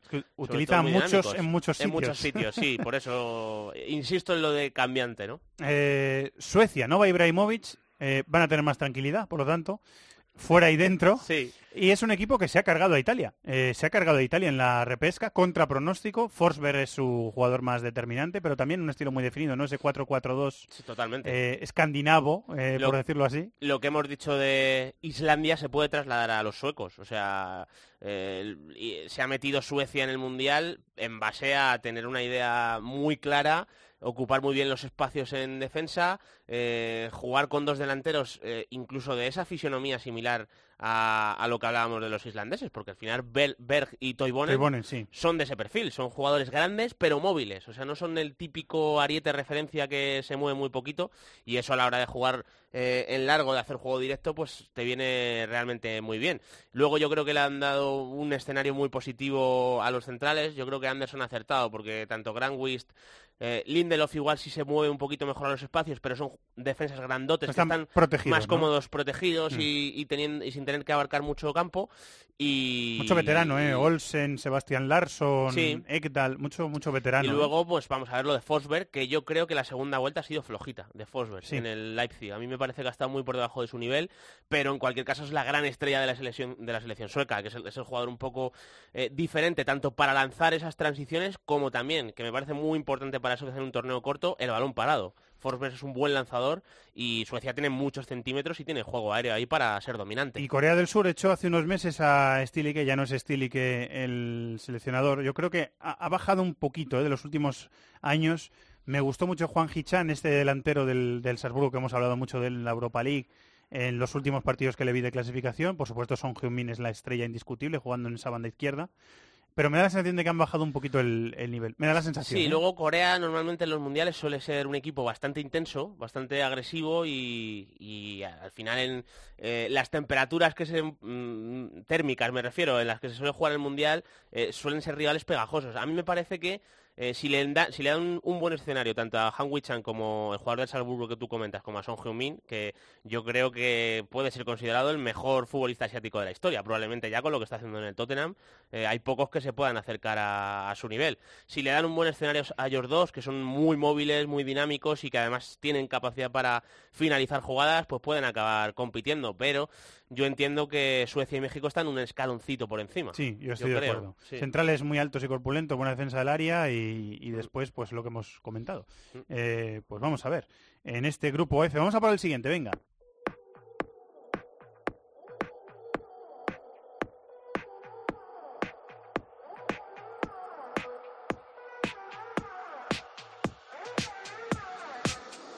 El rincón del fútbol internacional en COPE. This is Football.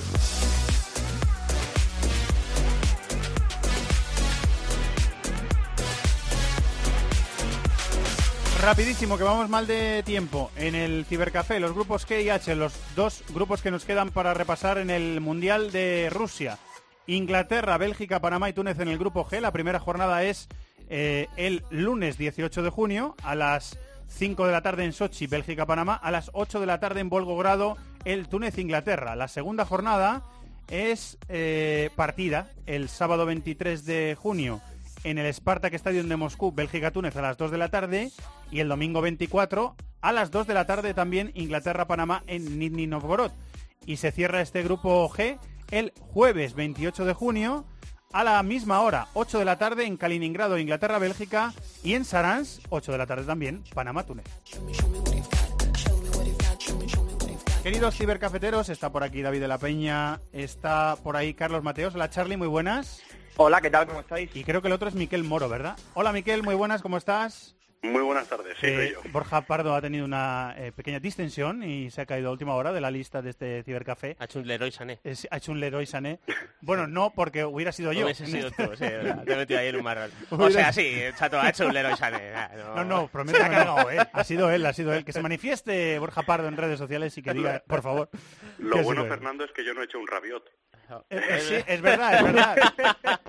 Podías, haber dicho, oye, pues yo que voy de suplente, no, ahora no quiero. Y os lo coméis vosotros. Muy bien tirado, ¿eh?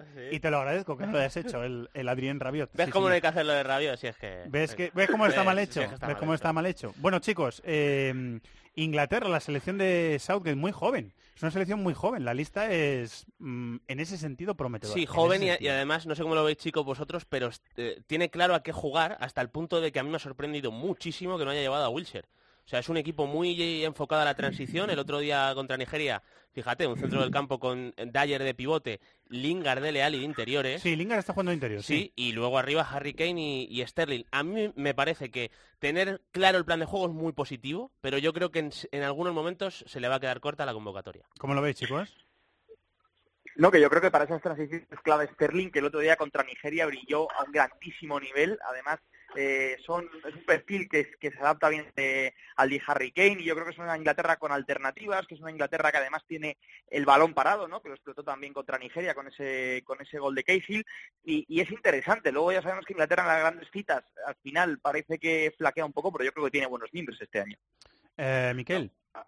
al final es que era la solución. Eh, no, no te llevas a Wilshere, pero es que aún llevándotelo, tampoco le podías rodear de más jugadores de ese tipo de pie. Y al final la apuesta es clara, eh, vamos a correr, vamos a intentar cazar balones cuando el rival esté saliendo y por ahí yo creo que les va a dar muy bien para la fase de grupos y además para que los chicos jóvenes cojan o se quiten un poco la presión de encima, pero en eliminatorias, en equipos que puedan jugar con dos registros les va a pasar algo de factura. Con Harry Kane en la punta del ataque como estandarte máximo. La Bélgica de Roberto Martínez está esperando a Vermalen, el central del Barça, a ver si se recupera porque juega con esa fórmula de tres centrales, con Menier de carrilero por la derecha, con Ferreira Carrasco, que está en China, Correcto. jugando de carrilero por la, por la izquierda, arriba Lukaku, y luego Mertens Hazard en, principio es la fórmula inicial, en principio. Sí, a mí me ha sorprendido porque eh, Roberto Martínez había conseguido, para mí, lo que mejor había hecho con Bélgica era dejando descolgados a Mertens y De Bruyne detrás de un delantero. Sí que se repartieran muy bien los espacios. De Bruyne bajando un poquito más a gestionar la jugada. En teoría es De Bruyne eh, eh, apoyando al medio centro, o sea, es un equipo bastante ofensivo. Claro, lo que ha hecho en los, en los, amistosos ha sido meter arriba a Lukaku, Mertens, Hazard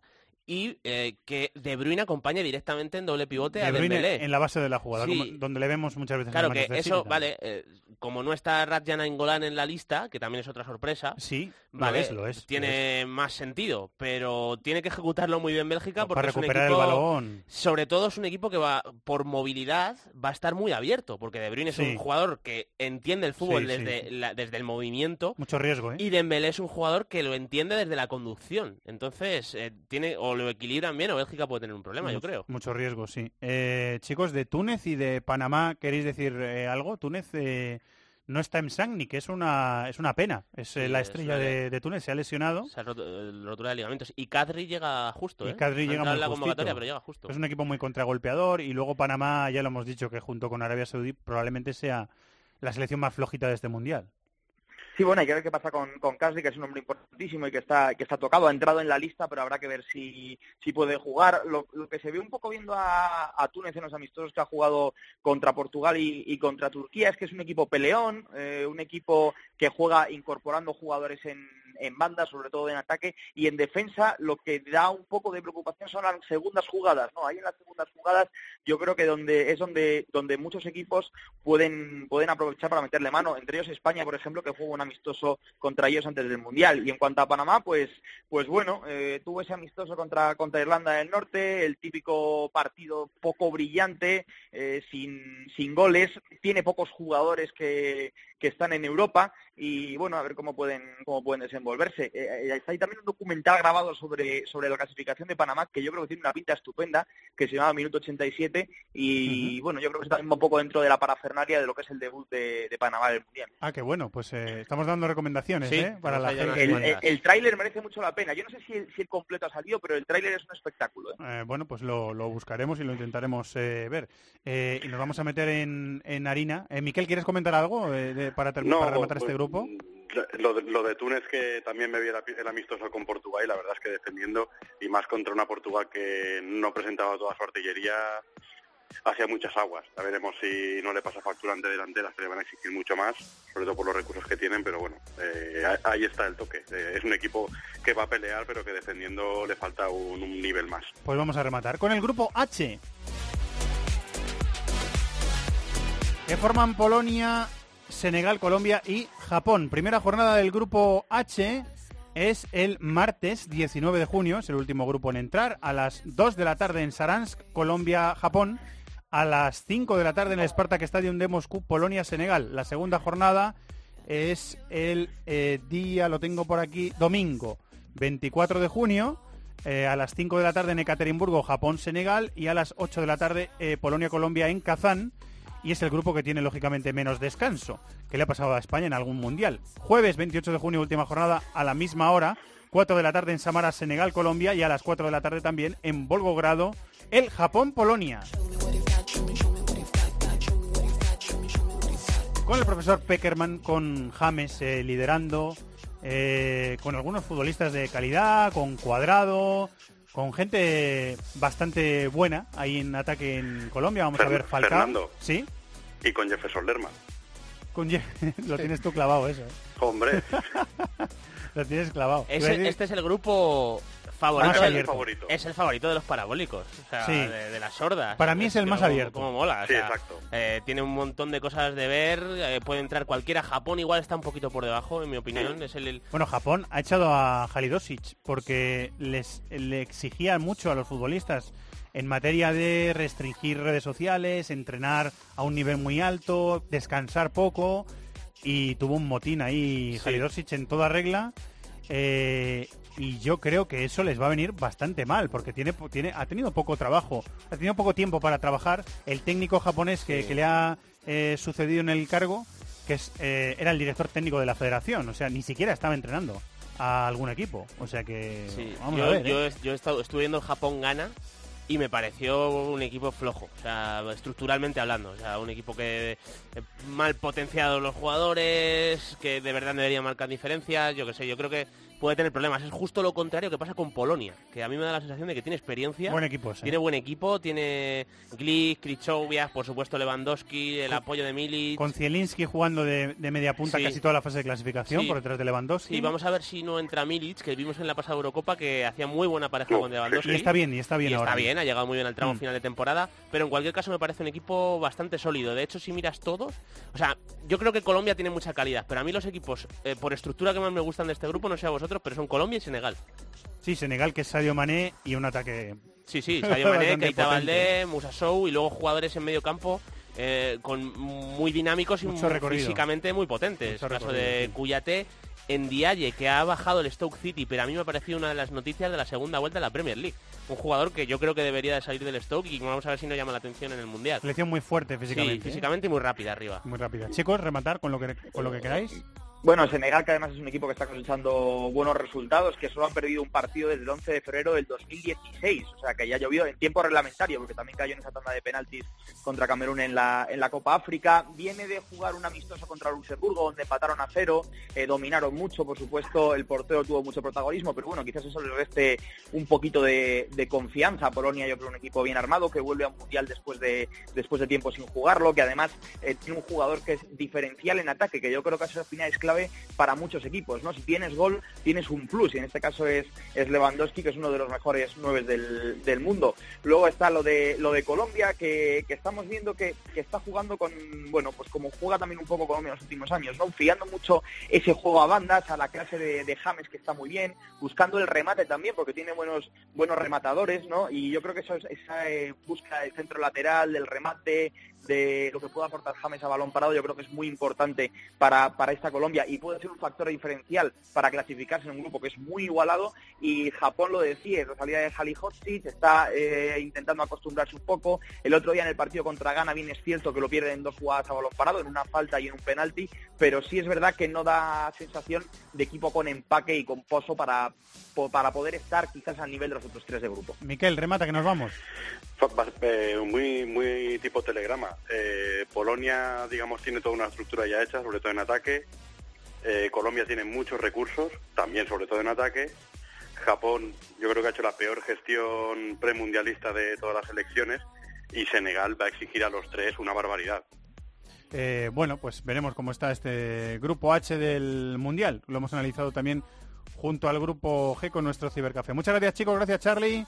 Gracias a vosotros. Gracias Miquel. Un abrazo para todos. Estamos terminando is Fútbol. ¡Los de las cuotas! ¡Los de las cuotas! Marathon Bet, la casa de apuestas con cuotas de altura. Regístrate ya en marathonbet.es, deposita 60 euros, introduce el código BONOCOPE y juega con 90. Deposita 60 y juega con 90. ¡Los de las cuotas! ¡Los de las cuotas! Marathon Bet, apuesta que no te lo esperabas. Mayores de 18 años, juega con responsabilidad. Consulte condiciones en marathonbet.es. Dos horas de programa, ¿eh? nos hemos pegado un pasote, pero es que era una guía previa al Mundial. Eh.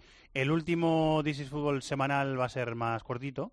Y recordamos, eh, Chato, hola. Hola, ¿qué tal? Eh, recordamos que vamos a tener programa diario. Los días que haya competición en el Mundial, alrededor de las 11 de la noche más o menos, ¿no? 11 de la noche. El Estará 11, ya 11 y algo estará ya subido el programa con el, el resumen, un resumen cortito de 15-20 minutos de lo que ha sido la jornada, para que no nos perdamos nada. Eso haremos. Y todos los días tengamos eh, programa. Muy bien. Pues muy bien, y dicho esto, ¿quieres decirme algo más? No, no quiero. Quiero ponerte una canción y decirte los partidos más importantes que hay hasta que comience el Ah, muy bien. ¿Primero la canción? Primero la canción. Primero la canción.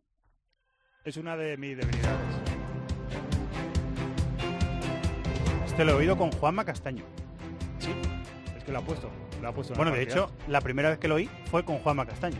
Porque Pues- creo que la estrenó Juanma. Y la segunda es esta, ¿no? No, no, lo he oído más veces. oído, ¿no? Dani Martín. veces, sí. Es Dani Martín. Un, La ca- artis- un la- artistazo. La canción que se llama 18, tengo ya entradas. Tengo desde el noviembre pasado, tengo entradas para su concierto ¿Dónde aquí es? en Madrid, en el Wizzing, en noviembre. En el Wizzing Center. Es en noviembre, ¿eh? O sea, un año O sea, para en, plan las estre- entradas. en plan estrellón y ya está Es que es- vendido. Es que es un estrellón. Eso, lo es, lo es. Para mí lo es. Lo era el canto del loco. soy muy loco de... ¿Y, por qué te ríes? Porque siempre que lo digo, la gente me mira, ya sabes, mis gustos musicales extraños. Bueno. Y lo sigo escuchando, el canto loco, muchísimo. Este tipo es, un artistazo, ¿eh? Lo es. Gran artista. ¿eh? Lo, lo, es. Y esta canción me gusta mucho, 18 se llama. A ver. Nos queda una canción.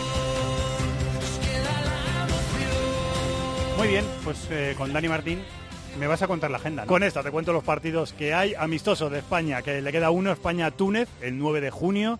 Amistoso de sus rivales, Portugal contra Argelia el, el día Ese partido va a ser en Krasnodar, que es la sede de la selección española. Eso es. Eh, los rivales de España, Portugal juega contra Argelia el 7 de junio, Irán contra Lituania el 8 de junio y Marruecos contra Eslovaquia el 4 de junio. Amistosos de otras selecciones importantes, este martes Rusia-Turquía a las 6 de la tarde, miércoles Bélgica-Egipto a las 9 menos cuarto, el jueves Inglaterra-Costa Rica a las 9 de la noche y Uruguay-Uzbekistán a la 1 de la mañana. El sábado a las 8 y media Israel-Argentina. A las 9 de la noche Francia, Estados Unidos y por último te digo el domingo a las 4 de la tarde Austria, Brasil. Gracias Chato. Adiós. Gracias David, hasta la semana que viene. Un abrazo a todos, chao. Y gracias a Olindo Caso y a Antonio Bravo, que han estado en la dirección técnica del programa. La semana que viene, el próximo lunes, sacaremos el último This is Fútbol semanal de la temporada. Y a partir del jueves 14 eh, de junio, todos los días que haya partidos en el Mundial, es decir, todos menos 7, que van a ser 7 días de, descanso, tendremos por la noche, a eso de las 11 más o menos, en cope.es y también en aplicaciones listo, el This is Fútbol diario, con el resumen de la jornada del Mundial y el despliegue que os hemos contado y que os recordaremos en redes sociales convenientemente, el pedazo de despliegue que va a hacer Cope para que no os perdáis nada del Mundial de Rusia 2018. Hasta entonces, que disfrutéis de la radio y de la vida. En el correo electrónico thisisfutbol.cope.es, en Facebook nuestra página This is Cope y en Twitter arroba futbolcope.